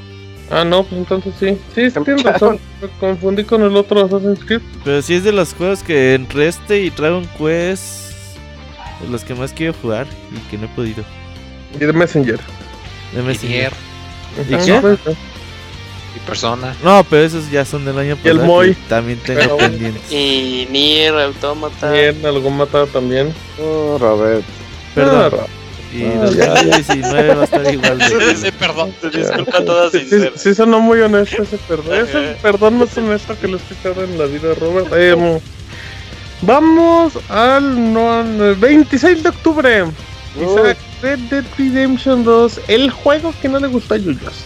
El juego que odió Yujin, pero vamos a hablar por qué lo odió Yujin, Por porque de, ver- de verdad este eh, Red Dead Redemption 2 abusa del realismo y eso es algo que es muy impresionante. De verdad tú dices, no, no puedo creer que, eh, que la ropa se le ensucie de acuerdo a lo que está pasando. Por ejemplo, cazas puedes cazar un animal, cargas a su piel y, y ves como la sangre le mancha la chamarra. E- ese tipo de cosas que dices, estos, los de Rockstar ya se fueron a un límite demasiado... de- ya estaba la barra puesta y no, tiraron la barra y se fueron más arriba de ella para mostrarte cómo puede llegar a ser el realismo de un videojuego. Una historia de vaqueros muy bien contada, de, de unos forajidos que están como que buscando su, su localización en diferentes estados, pero que siempre todo les sale mal. Es muy chistoso porque dicen, no, ahora tenemos, el, el líder siempre les dice, ya, ya, ya encontré un tren. Que un nuevo podemos robar". lugar. Y, ¡Eh! y todo- y ya se enojan, ay, ¿por qué otra vez un tren? Y, y ahí van, van al nuevo tren. Y resulta que todo sale mal y pues ya están buscados y tienen que encontrar nuevos lugares. Más o menos por ahí va la historia. Eh, un, un protagonista que al inicio a mí me, me tardé un poquito en agarrarle el cariño a Arthur Morgan. Pero después de un cuarto del juego, tal vez un tercio del juego, dices, no, oye, este es un personajazo, no por algo la gente votó por él en los VGAs por la mejor actuación, mejor performance. Eh, se, se rifó demasiado este. Bueno, Rockstar, de verdad, el trabajo que hicieron es sublime. No, esto ya. Ya ni siquiera es un juego, ya entras en la categoría de Es una que experiencia, es un no- simulador de vaqueros. Simulador de vaqueros, sí, y a veces nada más lo ponía porque quería entrar a jugar dominó o, quería entrar a jugar ese, ese juego de machos de que pasan el cuchillo entre los dedos, eh, que no me digo si saberme su nombre, Five Finger Philip, y, y pues me, me metía a los minijuegos porque son muy entretenidos, o me metía nada más a andar por, por caballo alrededor de todo el mapa, porque te encuentras unos eventos tan, tan, tan random que dices, ay, hay un muerto ahí, voy a ir a ver qué es, qué, qué es lo que lo mató y te encuentras que hay un asesino, un asesino suelto o, o que alguien está gritando allá en un rincón y dices, ¿qué está pasando? Clásico que te asaltan por andar yendo a ayudar a la gente. Por eso eh, esa es la moraleja, no ayuden a nadie. Eh, y pues sí, es lo que tiene Red Dead. Fíjate, Isaac, que yo, aunque si escuché las reseñas, pues yo no lo he jugado, pero cuando escuché Ajá. que tú y No, Martín no, decían no. eso de el realismo y el detalle, o sea, sí lo entendí, pero no me hice la idea. Hasta Sí. que viste el clip que alguien subió en Twitter, que era como dos minutitos de que dicen, me encontré con esta misión secundaria en la que un chavo me pide que le ayude a encontrar a su perrita. Llego y la perrita me contesta toda contenta y dice, ven, sígame. Voy, la llevo con el dueño y el perro le empieza a ladrar, le empieza a gruñir y a rayar y se va corriendo. Y el dueño la corretea y la amenaza con que le va a pegar, que ya no le va de comer. Fui por él a corretearlo y mi personaje tenía diálogo precisamente Sí. diciéndole eres un miserable, cómo te atreves a maltratar animales, voy a atrapar el piso contigo. O sea, ahí Todo. fue cuando me quedé de, ay, güey, Es no un mames, juego ¿cómo, que- cómo le hicieron para meter y te tantos apuesto-? Te apuesto, Moy, que si tú decides dejarle a la perra e irte, también hay diálogos para Sí, eso. Igual y regresas y ya no te trata igual. O sea, sea, en serio puede sí. pasar todo. Em, de hecho, hay un video muy que igual. eh, hay varios videos en YouTube de, de personas que siguen la rutina de todos los. ¿De los eh, NPCs? Sí, ajá. Todo lo que hacen todo el día, o sea, y en serio tienen un. No el de. No el de me voy a quedar aquí cortando leña y ya. Toda No, la ya, noche si no. te me quedas viendo. No, llega un punto donde ya la cortan, se van, se meten a su casa, salen a tal hora, exacto. Si te ven como que aléjese, señor, o Sí, se cosas así. O buena tarde, con los policías. Sí, sí, sí. Entonces, mm, sí, o sea, o sea, lo de Red Dead Redemption obviamente es un juego, pero pero la magnitud a la que llega no hay nadie que se le acerque. O sea, está en un nivel muy alto el tema de Rockstar. Te lo voy a prestar muy para que lo juegues. No lo compres. Sí, aunque, aunque No, sea... pero Moy está enojado por las las dos 70 horas que trabajan al día, al día, a la semana, Ah, ¿no? sí, es cierto. Por eso no lo va a pagar. Pero No, pero no, pues menos No, jugar. muy sí puede. No, muy, no te preocupes, muy. Yo te lo presto. hasta ahorita me doy cuenta de que empieza de manera similar de GTA V. O sea, el prólogo, las escenas del principio de que hay como un atraco, Mm. todo sale mal, luego tienen que correr y está todo nevado. Spoilersote, No, no. spoilersote, el muy, pero no, no, pues, No, no yo no siento que se parezca a nada, eh. No, sí es otra, otra una cosa que se siente diferente, diferente a lo que es GTA, porque el ambiente mismo te envuelve de una manera diferente a la que te envuelve una ciudad. Aunque también eso vuelve- puede llegar a ser bien tedioso porque a mí me pasó de que hay misiones que solamente ocurren de noche y pues Ajá. ahí voy con mi caballo apurándome y llegué a la misión a las 5 en punto de la mañana y me dicen, no, tienes que esperarte a que sea de noche. Y pues puedes salir y poner tu fogatita para que pase el día, pero eso también toma tiempo. Entonces dices, ay, ¿por qué no me... ¿Por qué no haces esas cosas en automático? ¿Por qué no hay unos fast travels más, más amigables teniendo un mapa tan grande? ¿Por qué tengo que... lo dijo Robert en su, en su comentario en la reseña de que tuvo que correr no sé qué tantos kilómetros porque el caballo se le perdió o algo así. Porque, al mira, al Robert sí es de esos que se le pierde el caballo y tiene que acabar corriendo. O por qué no puedes traer el caballo mágico como en Assassin's Creed, que chiflas y ya estás 5 Luego lo metros utiliza como cobertura en los tiroteos. De hecho, hablando de los detalles, Isaac retuiteó el video, ¿recuerdas este video, Isaac, donde van en caballo por las montañas? sé cuál es. Que el personaje se baja un segundo antes, donde el juego hace transición a un cinema, entonces de repente se baja del caballo y tienen que pasar como un minuto donde siguen, y él se ve corriendo y sigue el cinema con él corriendo, o sea, en serio. Sí, Piensan está bien gracioso. Porque aparte, pues sí se nota que va como una velocidad de, de hasta aquí llego, cambia, cambia la cámara y siempre va hasta atrás. y Todos, todo. todos los vaqueros van sobre su caballo, todo su grupo de forajidos, y ahí va Arthur Morgan corriendo atrás de ellos. Ay, está increíble. Sí, claro.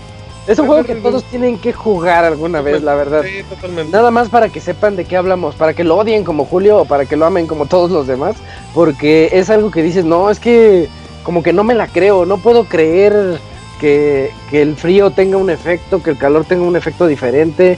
Eh, tiene aspectos survival que la verdad son un poquito tediosos al inicio, pero de repente al- a, las 4 o 5 horas de juego ya te olvidas de eso completamente. Hey, La, la, caz- la cacería es un juego por sí solo es un juego aparte. eh. si te quieres dedicar a cazar animales, puedes hacerlo y de verdad cada animal tiene como su, su estrategia para poderlo vencer y poder obtener su piel bien para no ten- entregarla toda balaseada. Entonces, eh, Y Lo entonces, si le casas a los animales, cada uno tiene su noche de bodas. Hoy es el último programa del. Pixemoy también, ¿eh?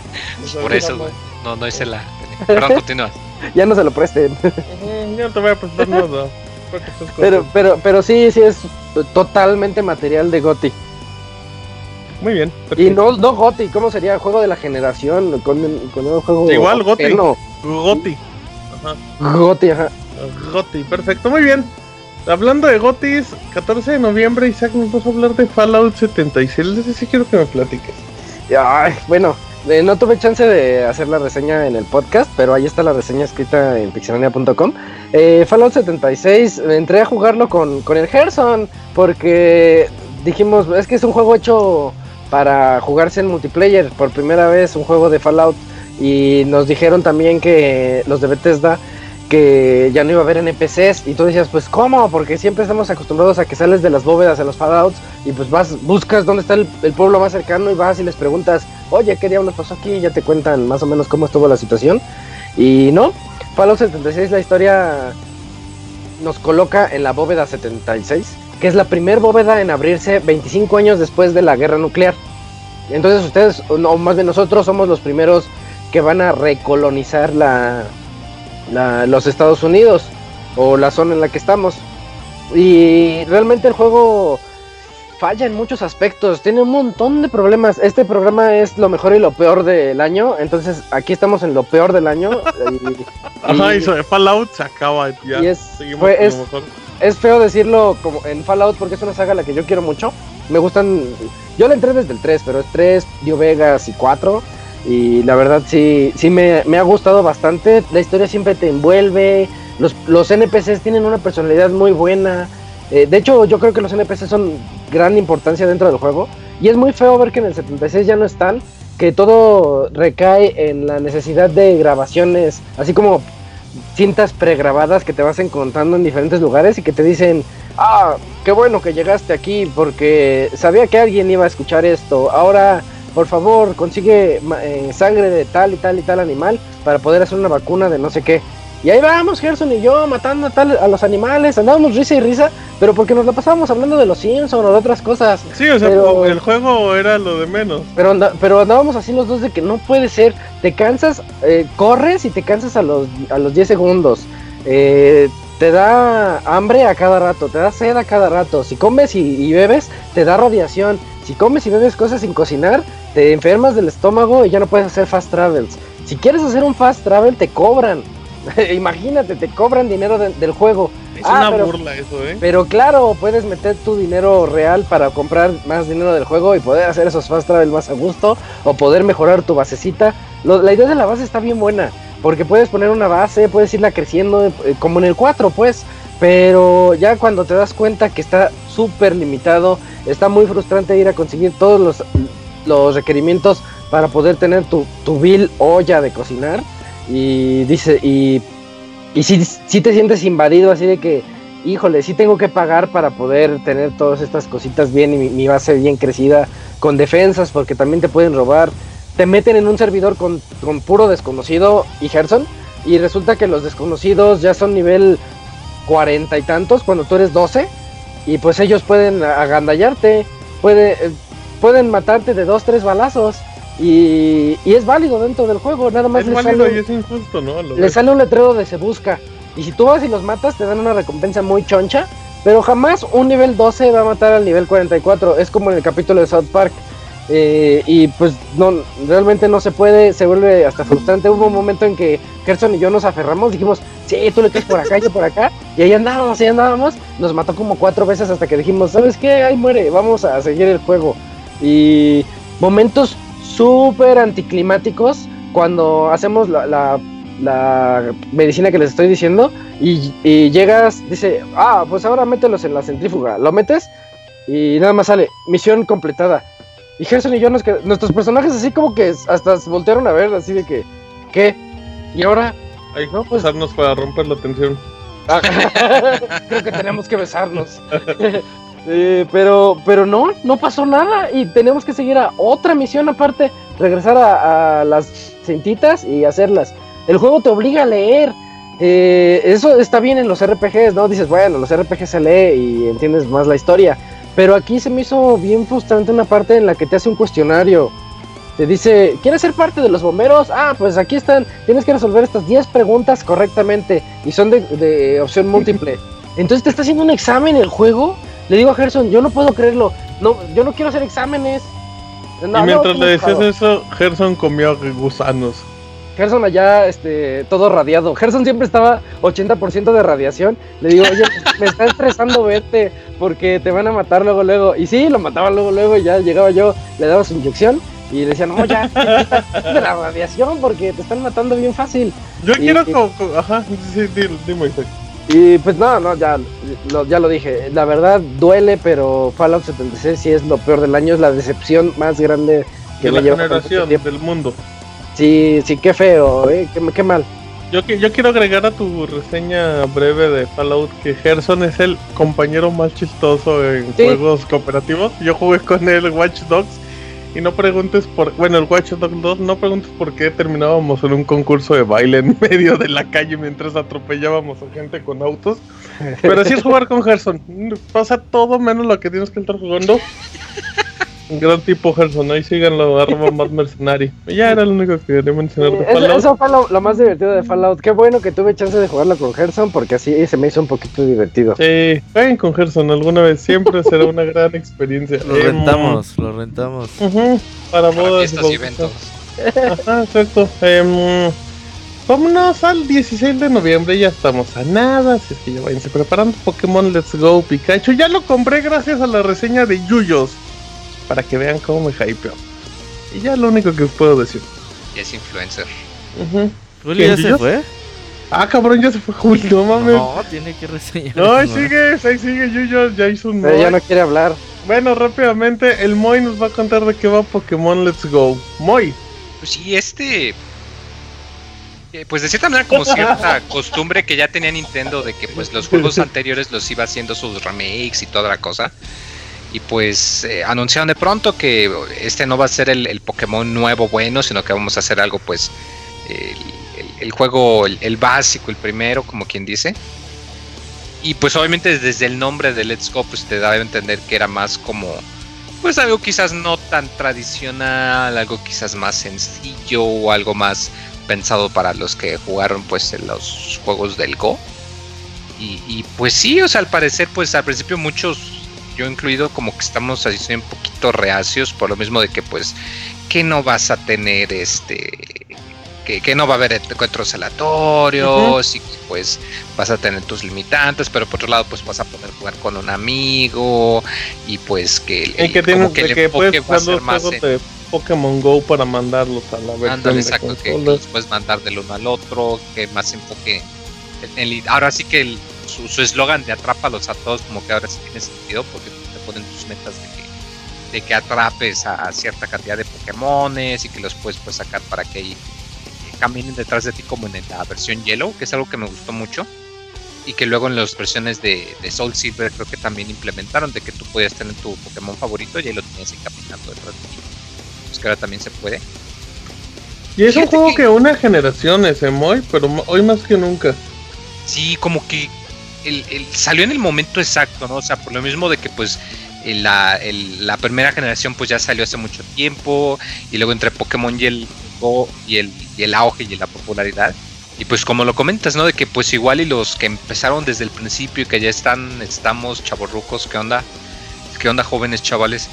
y pues los que eh, empezaron ya con lo nuevo y pues un pues, ¿cuál es la expresión? un pues un punto en común en, en el cual jugar Yo me, me quedo muy claro porque yo pues yo, yo estoy muy reacio a ese juego porque digo no pues como que no voy a tener combates aleatorios como que no voy a poder pero estaba hablando con un amigo que me dijo de de que pues él, él tenía él pues ya es mayor ya tiene su hijo y que dice no pues es que él, él tiene sus juegos yo de vez en cuando veo que juega pero pues no no conecto a mí no me gusta Fortnite ni nada de eso que un día llego y que me ve que estoy jugando Pokémon y que dice, oye papá, ¿me dejas jugar? Y me di cuenta de que ya podía, de que podíamos jugar los dos juntos. Ya que había algo en común, ¿no? Literal dos generaciones unidos en un juego que pues sí, muy fácil y muy entretenido, pero que para él es muy fácil de entender y para mí me llena de nostalgia y pues cada quien tiene, se, se lleva algo, ¿no? Y es algo muy bonito que pues igual quizás a muchos de nosotros no resuena, pero yo creo que es algo muy, muy bonito, ¿no?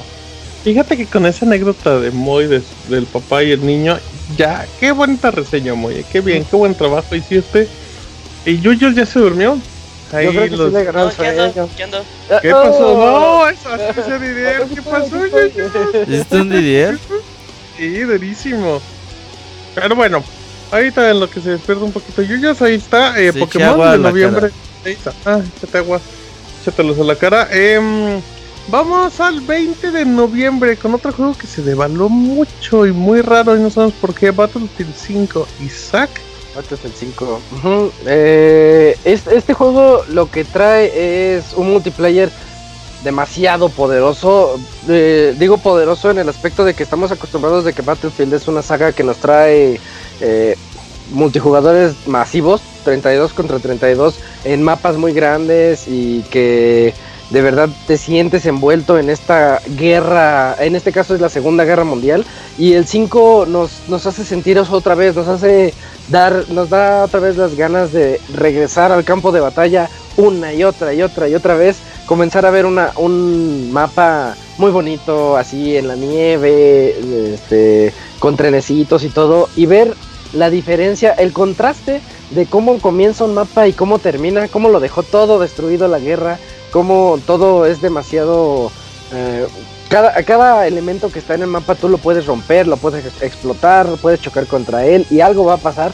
O sea, en ese aspecto el realismo se vuelve muy divertido y de verdad está muy bien hecho. Tal vez su error fue volverse continuista de acuerdo a Battlefield 1 que salió hace un par de años, eh, en sentido de que la historia ya está un poquito de más. Es más un tutorial muy grande que una historia y y pues no, no, no sientes que aporte algo, tanto al género como al juego. Entonces dices, no, pues ya me, me eché la historia, ya ni siquiera me hice súper experto en todo, porque cuando estás en el multiplayer nunca faltan los vagales, eh, que ya este, se la saben de todas, todas, pero pues a la mala, ¿no? Empiezas a agarrar tu, el nivel. Eh, algo que tiene muy bueno es que nunca te sientes inútil dentro del multijugador porque tú puedes ser el que esté nada más escauteando con los binoculares y, y saber dónde están los malos. Decir, ah, mira, yo te los, se los estoy marcando a mis compañeros para que ellos los vean. O tú puedes quedarte en una zona y defenderla nada más porque sí.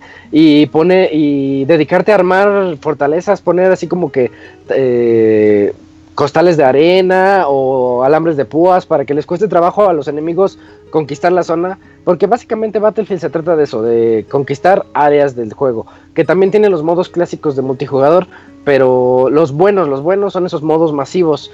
Y va, va a estar incluyendo eh, mejoras gratuitas a lo largo de todo su ciclo de No, vida. no hay pase de temporada, ¿o ¿sí, Isaac? Ay, hasta donde yo sé, no. No, según yo No. son gratis y, Porque y todo, va a todo, ser gratis. Y todas las armas las desbloqueas jugando hasta el momento. Pues sí está muy bien hecho. Sí, eso está muy padre. De- por ejemplo, ahorita tiene el modo, yo lo dije en la reseña, tiene el modo mini Battle Royale.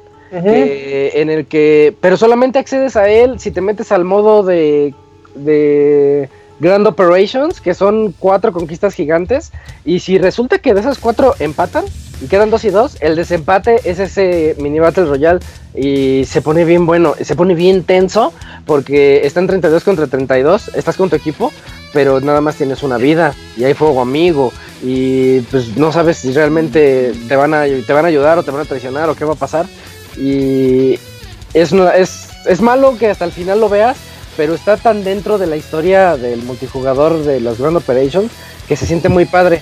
Y después esos modos ya los van a, a- los van a hacer disponibles para que la gente pueda entrar ahí sin broncas.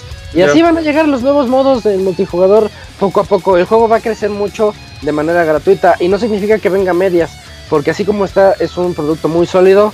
Yo digo que es el mejor sonido que tiene en todo el año. Ese es el mejor audio en un videojuego. Todos los Battlefield siempre me sorprenden escucharlos y meterte dentro de la guerra. Eh, Battlefield 5 no es la excepción, es muy bueno en ese aspecto. Gráficamente es un monstruo. Todos, Eh, todos saben que eso es- necesitas. Es- eso era lo, que te iba a decir, o sea, más allá de la versión de PC, Ajá. ya estamos tan mal acostumbrados del Battlefield que, que o sea, en serio sí se nota que va años muy adelantado, así como, como hablamos en su momento de Red Dead Redemption. Sí. Tú ves este Battlefield y dices, no es posible cómo los juegos logran este tipo de gráficas y de destrucciones. Pero tú, tú, o sea, tú eso lo ves con cada Battlefield que va saliendo. O sea, sí están, sí están muy, muy avanzados a comparación de la mayoría. Y son mundos gigantescos y el juego no tiene problemas en rendimientos. Es impresionante la calidad. Sí, una variedad de mapas muy, muy buena. Mm, Los modos también, yo creo que hay modos para todos. Sí. Y, y, eh, y eso, yo recalco mucho de que es un multiplayer en el que nunca te sientes inútil. A mí ponme en un team, team free for all de Call of Duty y yo siempre soy el, el de hasta abajo y digo, no, pues yo estoy, yo le estoy afectando a mi equipo más que ayudarlo, porque soy re malo en ese modo en particular. Pero en, en Battlefield tú entras sin saber absolutamente nada, pero sientes que estás aportando ese, ese granito de arena que puede, podría marcar una diferencia. Vas encontrando un rol. ¿no? Ándale, ¿cuál, ¿cuál es tu rol? O, o puedes dedicarte nada más a curarlos y también te dan puntos por eso.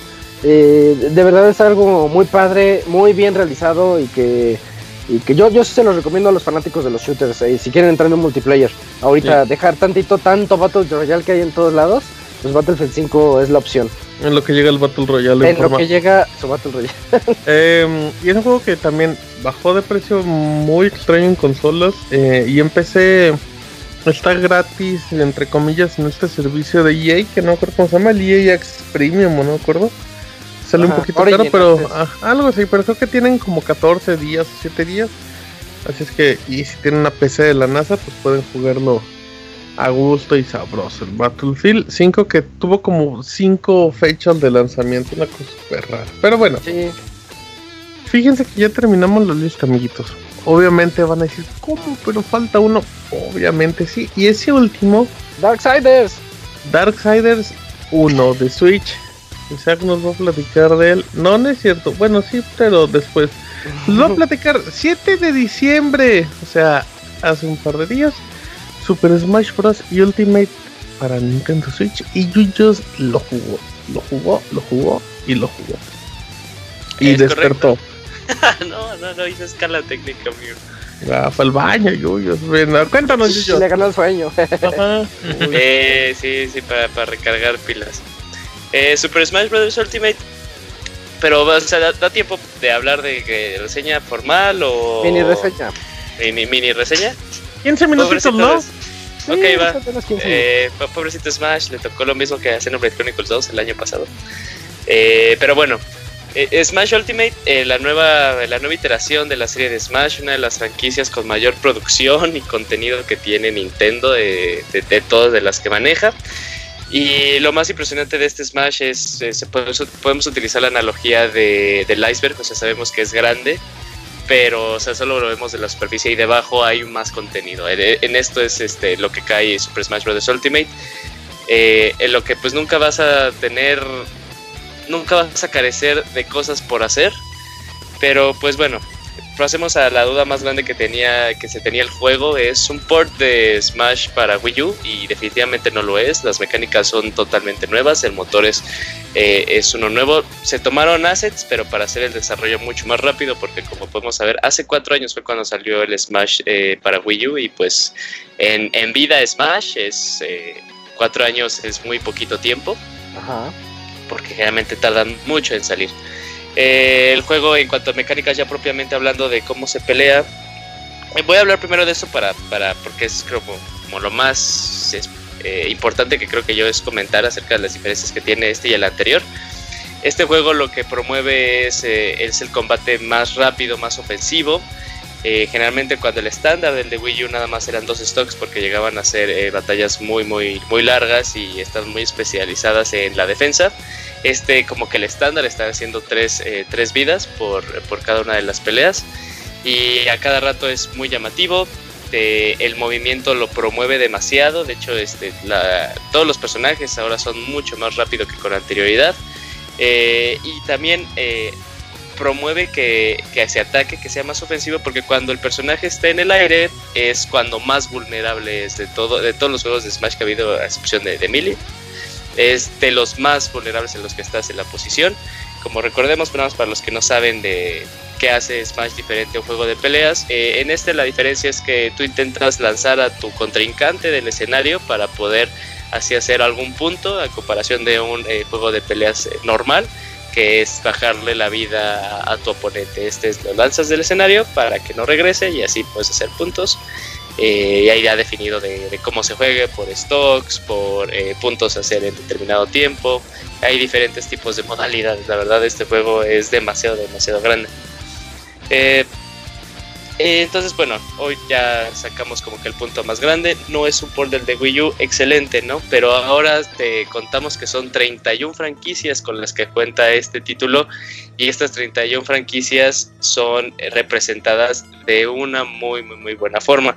Hablando de música, hablando de escenarios y tal vez ahora para los que son, este, van a extrañar los trofeos.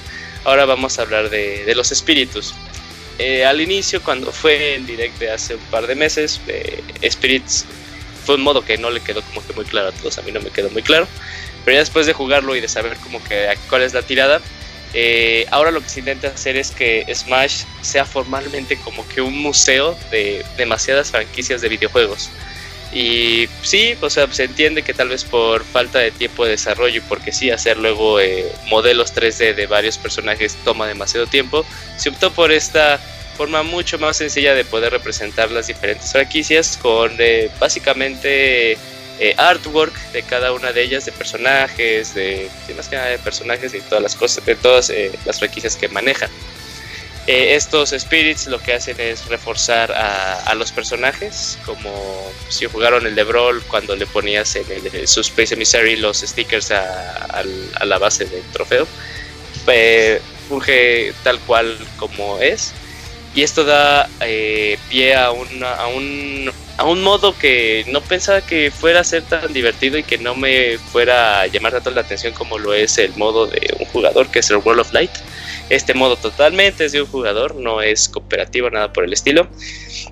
Y este modo toma ideas de los, de los eventos que se manejaban con anterioridad, que son los eventos, eran batallas con eh, reglas específicas que tú tenías que ver, así de mata a este personaje como que en dos minutos, ¿no? Pero este personaje es más pesado, tiene mucha más velocidad. Es una función como que de ese tipo de reglas pero con representaciones como, o, como cosplay de los personajes que son jugables de otros personajes de las franquicias. Una cosa pues, muy padre es, este, por ejemplo, te enfrentas a, hablemos de este Doctor Mario con Rob, que asemejan a este al doctor de, este, de Metal Gear, al, que hace Otacon. Este, a Otacon, que hace propiamente el Metal Gear. Eh, luego hay un easter egg muy bonito como que del World Tour de Street Fighter en donde pues, cada personaje pasa a ser el cosplay de alguno de los presentativos. Vega pasa a ser Meta Knight, eh, este Sagat es Ryu, pero es un Ryu más alto de lo normal. Cosas muy interesantes como estas. Hay peleas que si te dices, no manches, ¿cómo se les ocurrió? O sea, luego hay eh, peleas contra The Boss, de Metal Gear Solid 3. O sea, es, es sí se... Yo, yo pensé que iba a ser como que muy muy superficial, pero cada una de las batallas, la mayoría, hay, algunas que sí son como que de relleno, es baja, pero la mayoría... Perdón, ahorita que estás en este aspecto, a mí me gustaría recalcar mucho el mundo Street Fighter, cuando te encuentras a, este, por ejemplo, el espíritu de Blanca, y, tú, dices, pues Blanca no está en el juego, pero te ponen a un Donkey Kong verde, no me equivoco. Sí.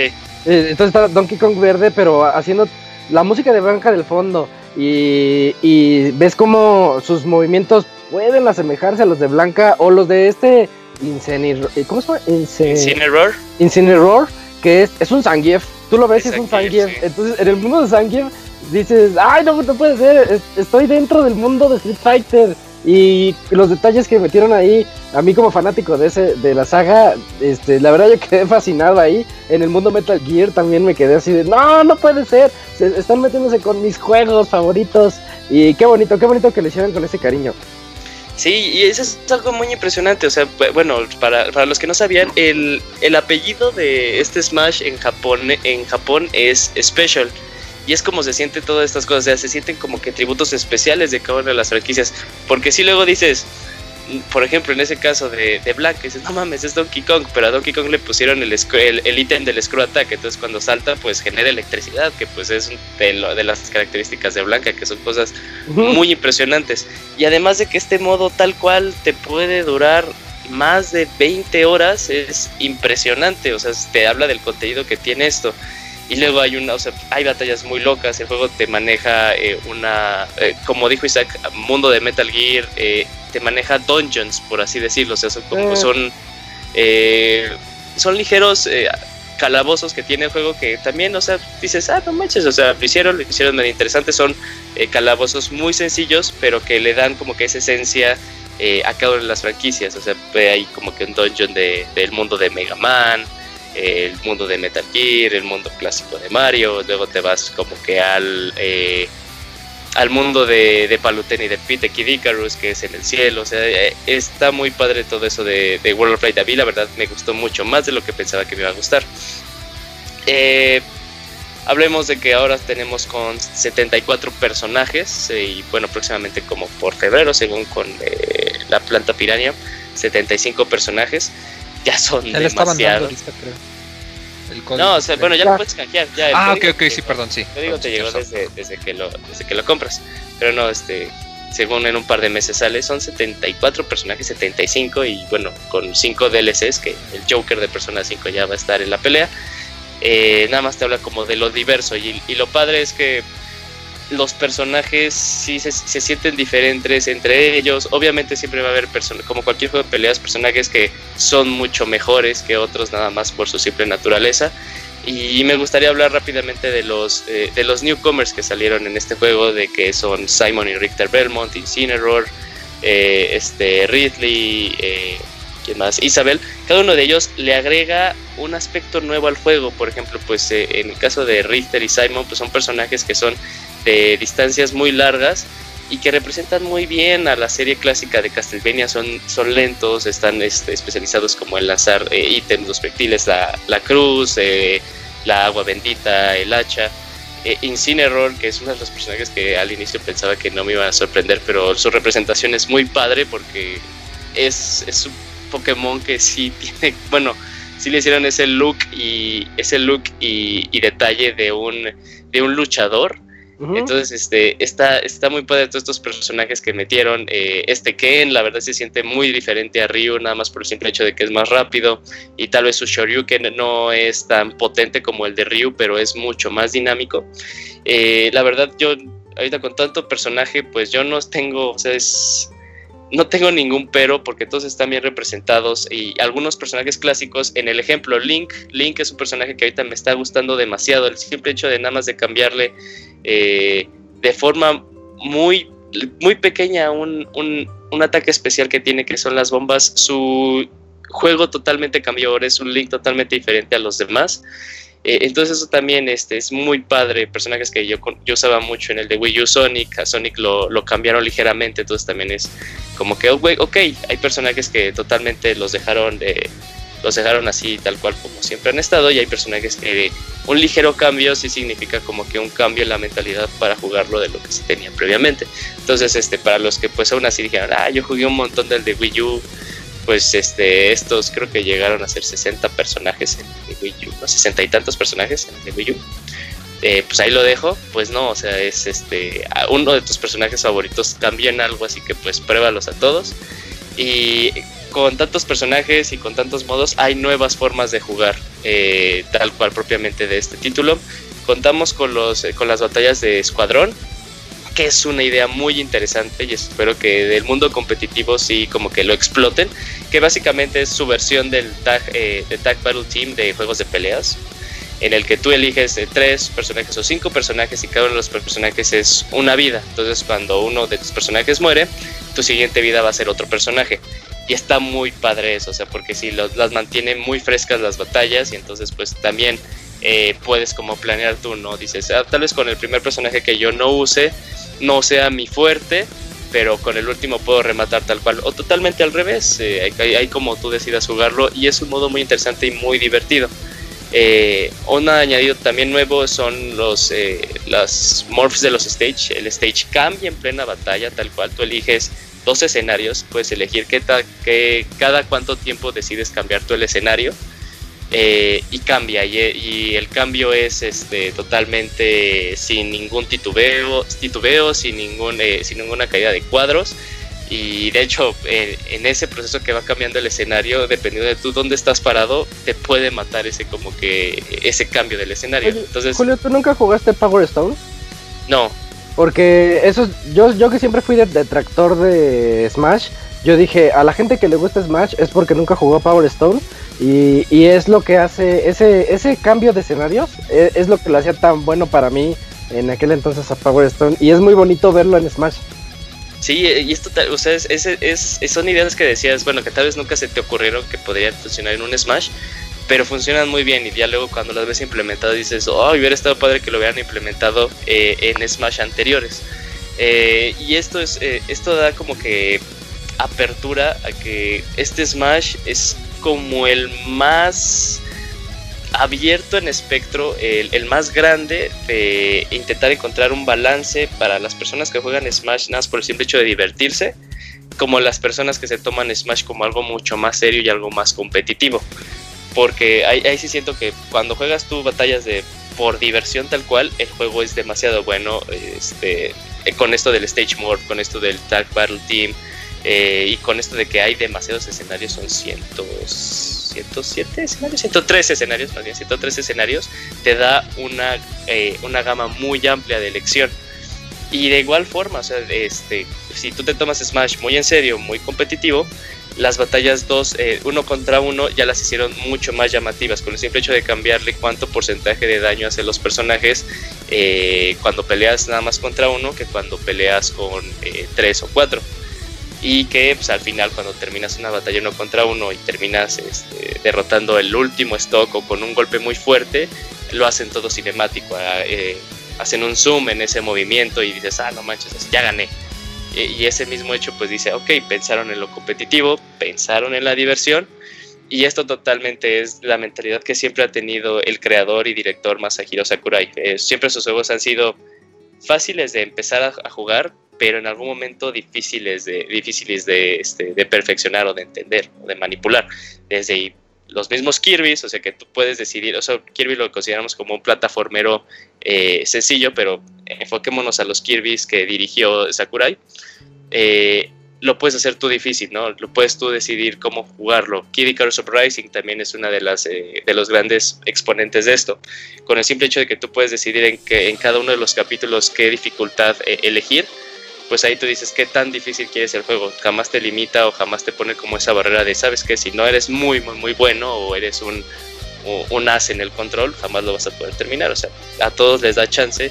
Y, aquí sí se ve como que esa mentalidad de, dirección y de creación de Masahiro Sakurai implementada en este Smash comparados a los demás.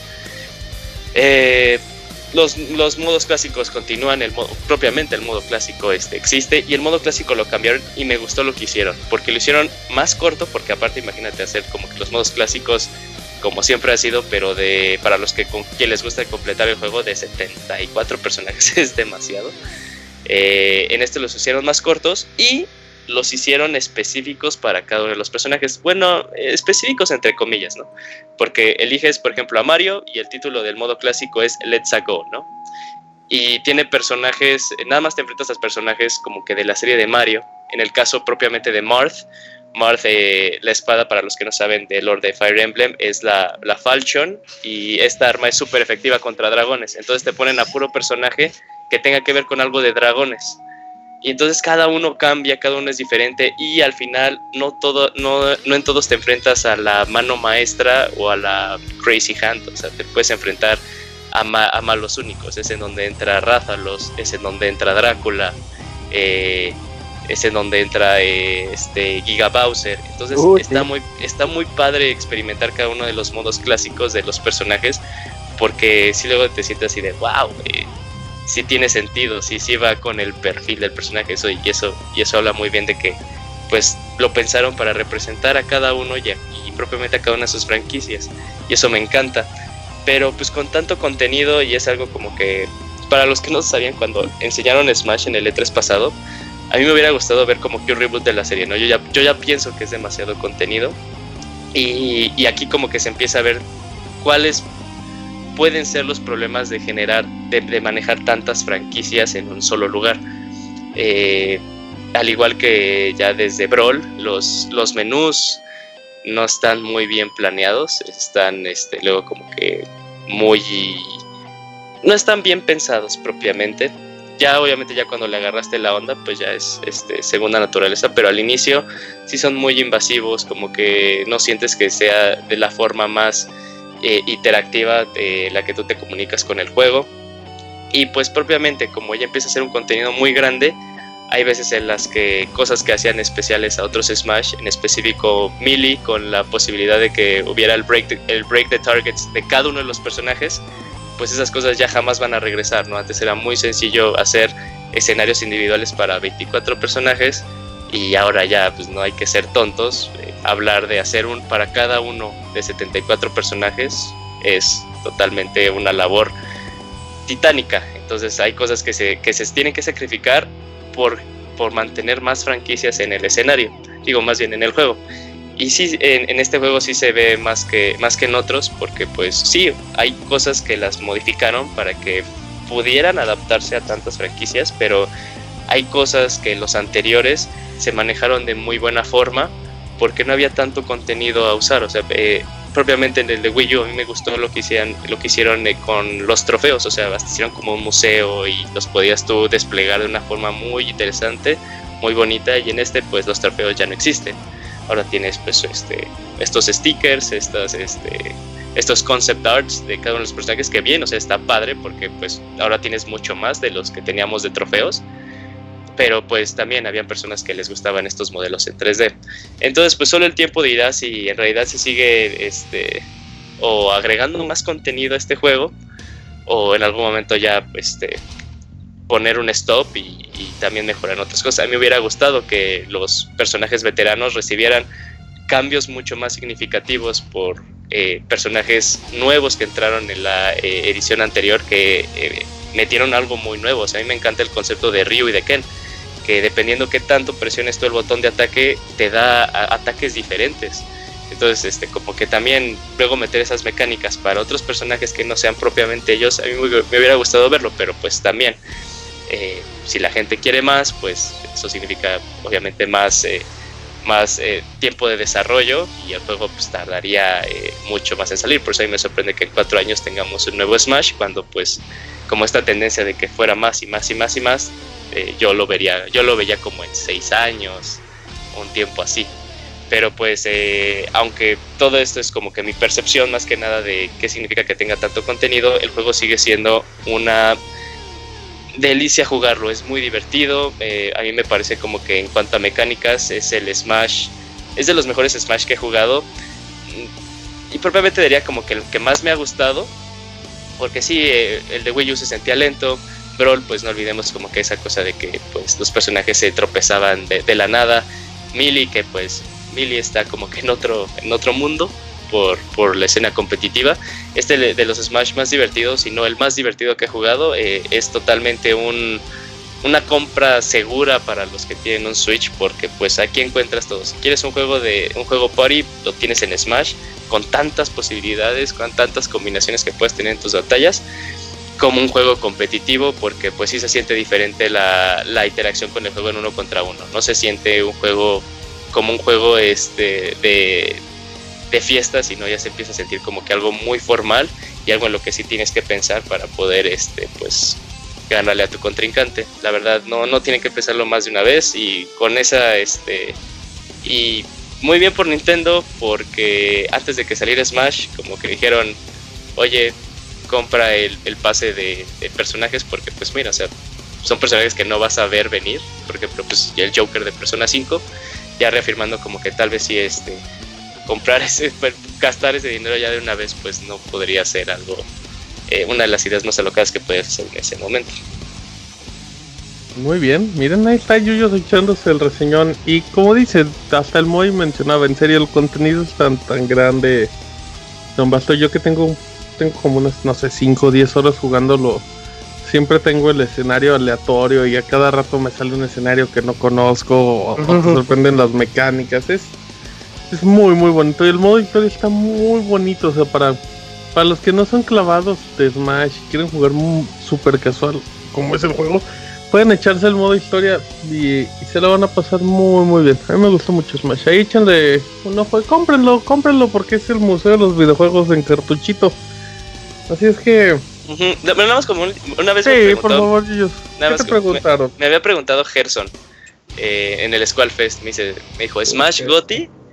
Y yo nunca, yo nunca me atrevería a decir que Smash es Gotti. O sea, Smash es como. eh, es, es como similar a- al mundial o a, los, a, la- a las Olimpiadas. O sea, es como que un evento cada vez que sale Smash. Porque pues, es un museo de, de- de los videojuegos. O sea, ya antes era Nintendo, ahora es un mundo. Ahora es. No importa si eres Metal Gear, no importa si eres Sonic, ahí vas a estar. O sea, si, si te agregan en Smash es como que ya la lograste en el mundo de los videojuegos, ya puedes retirarte y decir, ya lo logré, ya estoy en Smash, ya ahí se ven, ya no puedo hacer nada más. Eh, y eso como que para mí es Smash. Smash nunca va a ser juego del año porque es, es, es un evento cada vez que sale uno. Porque Smash siempre es juego del año. Es como juego de la vida. Es como, sí, o sea, es como el mundial. No puedes ver tal vez los partidos más cabrones de la vida, de la historia en el mundial, pero siempre te acuerdas así de, ah, pues el, eh, el México-Holanda de hace ocho años. O sea, Muy buena, que te buena, buena, buena, eh, perfecto. Eh, ahí está, ahí está el dato, échenle un ojo, está bonito, muy bonito Smash, eh, ni cómprenlo ahorita porque le den a su planta en DLC. Y bueno, em, pues ya, terminamos. Ay, te, te echaste, ¿cuánto te echaste, Yuyos? ¿La media hora? Siete- sí, Híjole, y te quejas, eh. Pero bueno, pues ahí está, llegamos a buena hora. Em, ¿Algo más producer? que Eh, cada no, quien diga su goti. Ah, sí, claro, digan, muy, digan su goti. muy. Yakuza 6.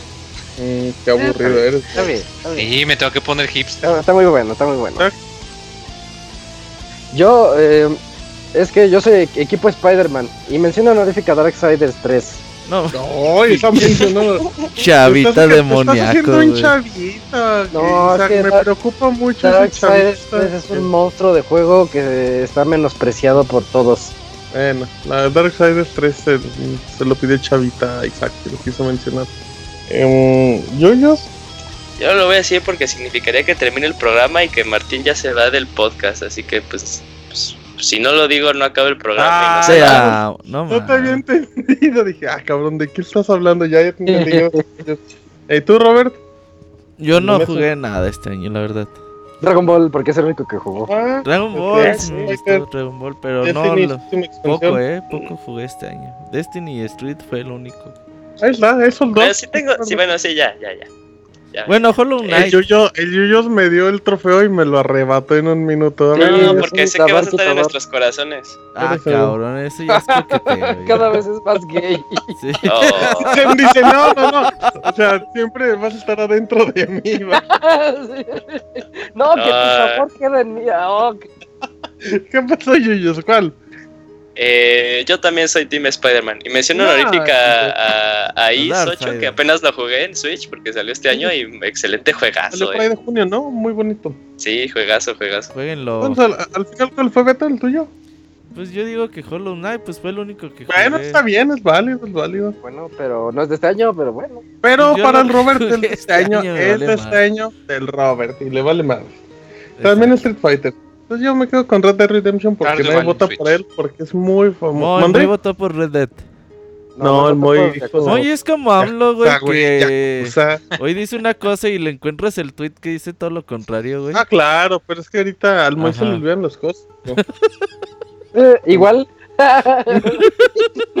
Oye, pero Pues igual eh, ¿no, también, ¿no el sí. juego del Robert sería Destiny? Pues No, no, no, pues, su dijo que expansión no. salió este, este año, ¿no? La expansión del Robert. de Destiny. Ah, también. Pues sí, puede no, ser, es que pero no, perdón. A ver si el siguiente año puedo jugar el siguiente año es el bueno. Dragon Quest y ya digo que es mi hijo de Perfecto, Muy bien. El abogado diría. Fíjate que al abogado le gustó Detroit, le mucho gustó Detroit. Detroit, ¿no? Le voló la cabeza a Detroit. Sí, sí, sí. Sí, sí. Cuando le entró.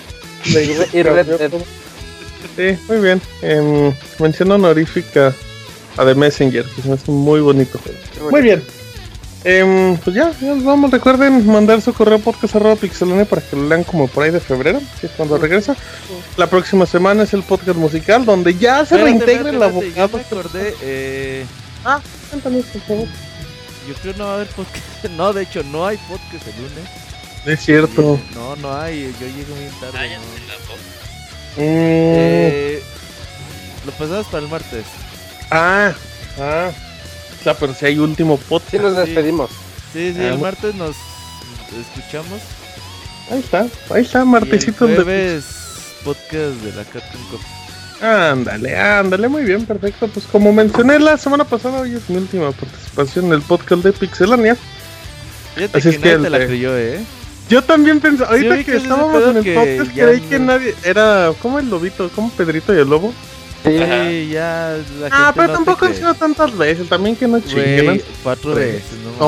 No, tres. Pero bueno, no no, man. Esta es la cuarta, sí, esta es la cuarta. No hay cuarta mala. Ya, como güey, ¿qué quieres que te lloren? Es como. No, para nada. Si hubiera querido que me lloraran, lo hubiera ¿Quieres hecho que de noviembre y lo hubiera recordado todas las semanas. No, para nada, amiguito. En Twitter. Estoy Ajá. un día de ya no. Exacto, exacto, no, amigos, para nada. Fíjate Solamente- que sí sería Ajá. novedad que se fuera el Moy. No, cállate que ahorita lo anuncia.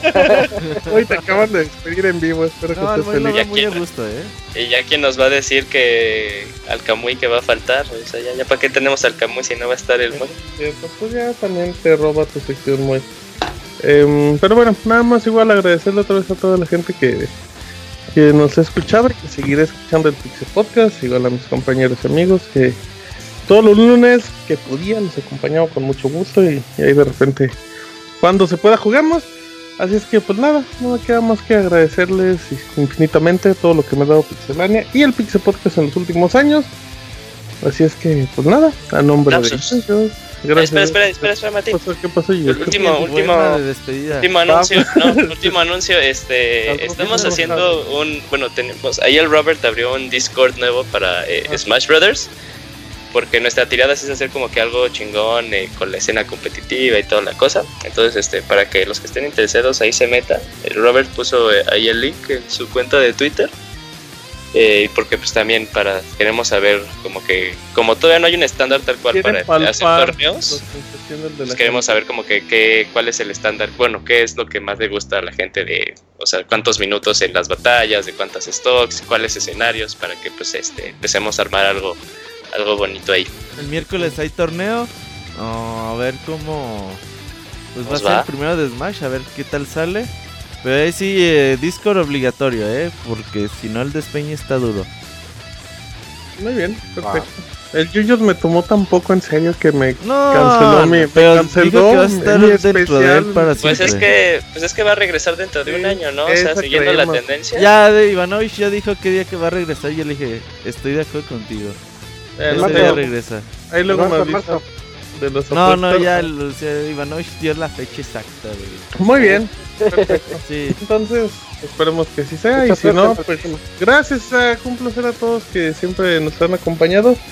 Sigan escuchando el Pixel Podcast todos los lunes a las 9 de la noche en vivo y en sus versiones editadas. Así es que a nombre de Camuy, que ya se fue, del Panda que no está, del abogado que sigue por los aires, de Yuyol, de Isaac, de Robert y de Moy, mi nombre es Martín. Esta fue la emisión número 365 del Pixel Podcast. Los escuchan la próxima semana. Hasta la próxima. Bye, nos vemos. gracias, bye.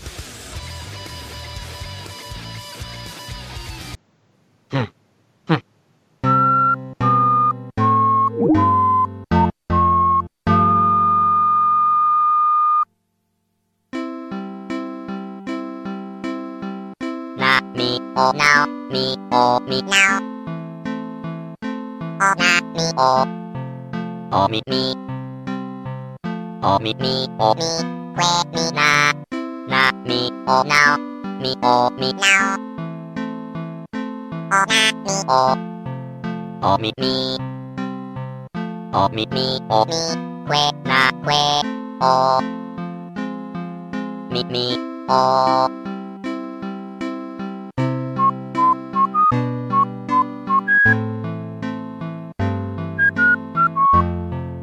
Así llega a su fin el Pixe Podcast. Los esperamos la próxima semana con un nuevo programa. Búsquenos en iTunes como Pixelania y descarguen este podcast. Muchas gracias y hasta la próxima.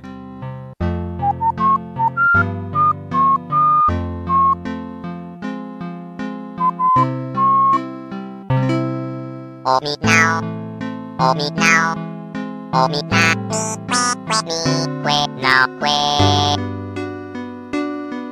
o mi now. mi que no que o mi na mi que mi que que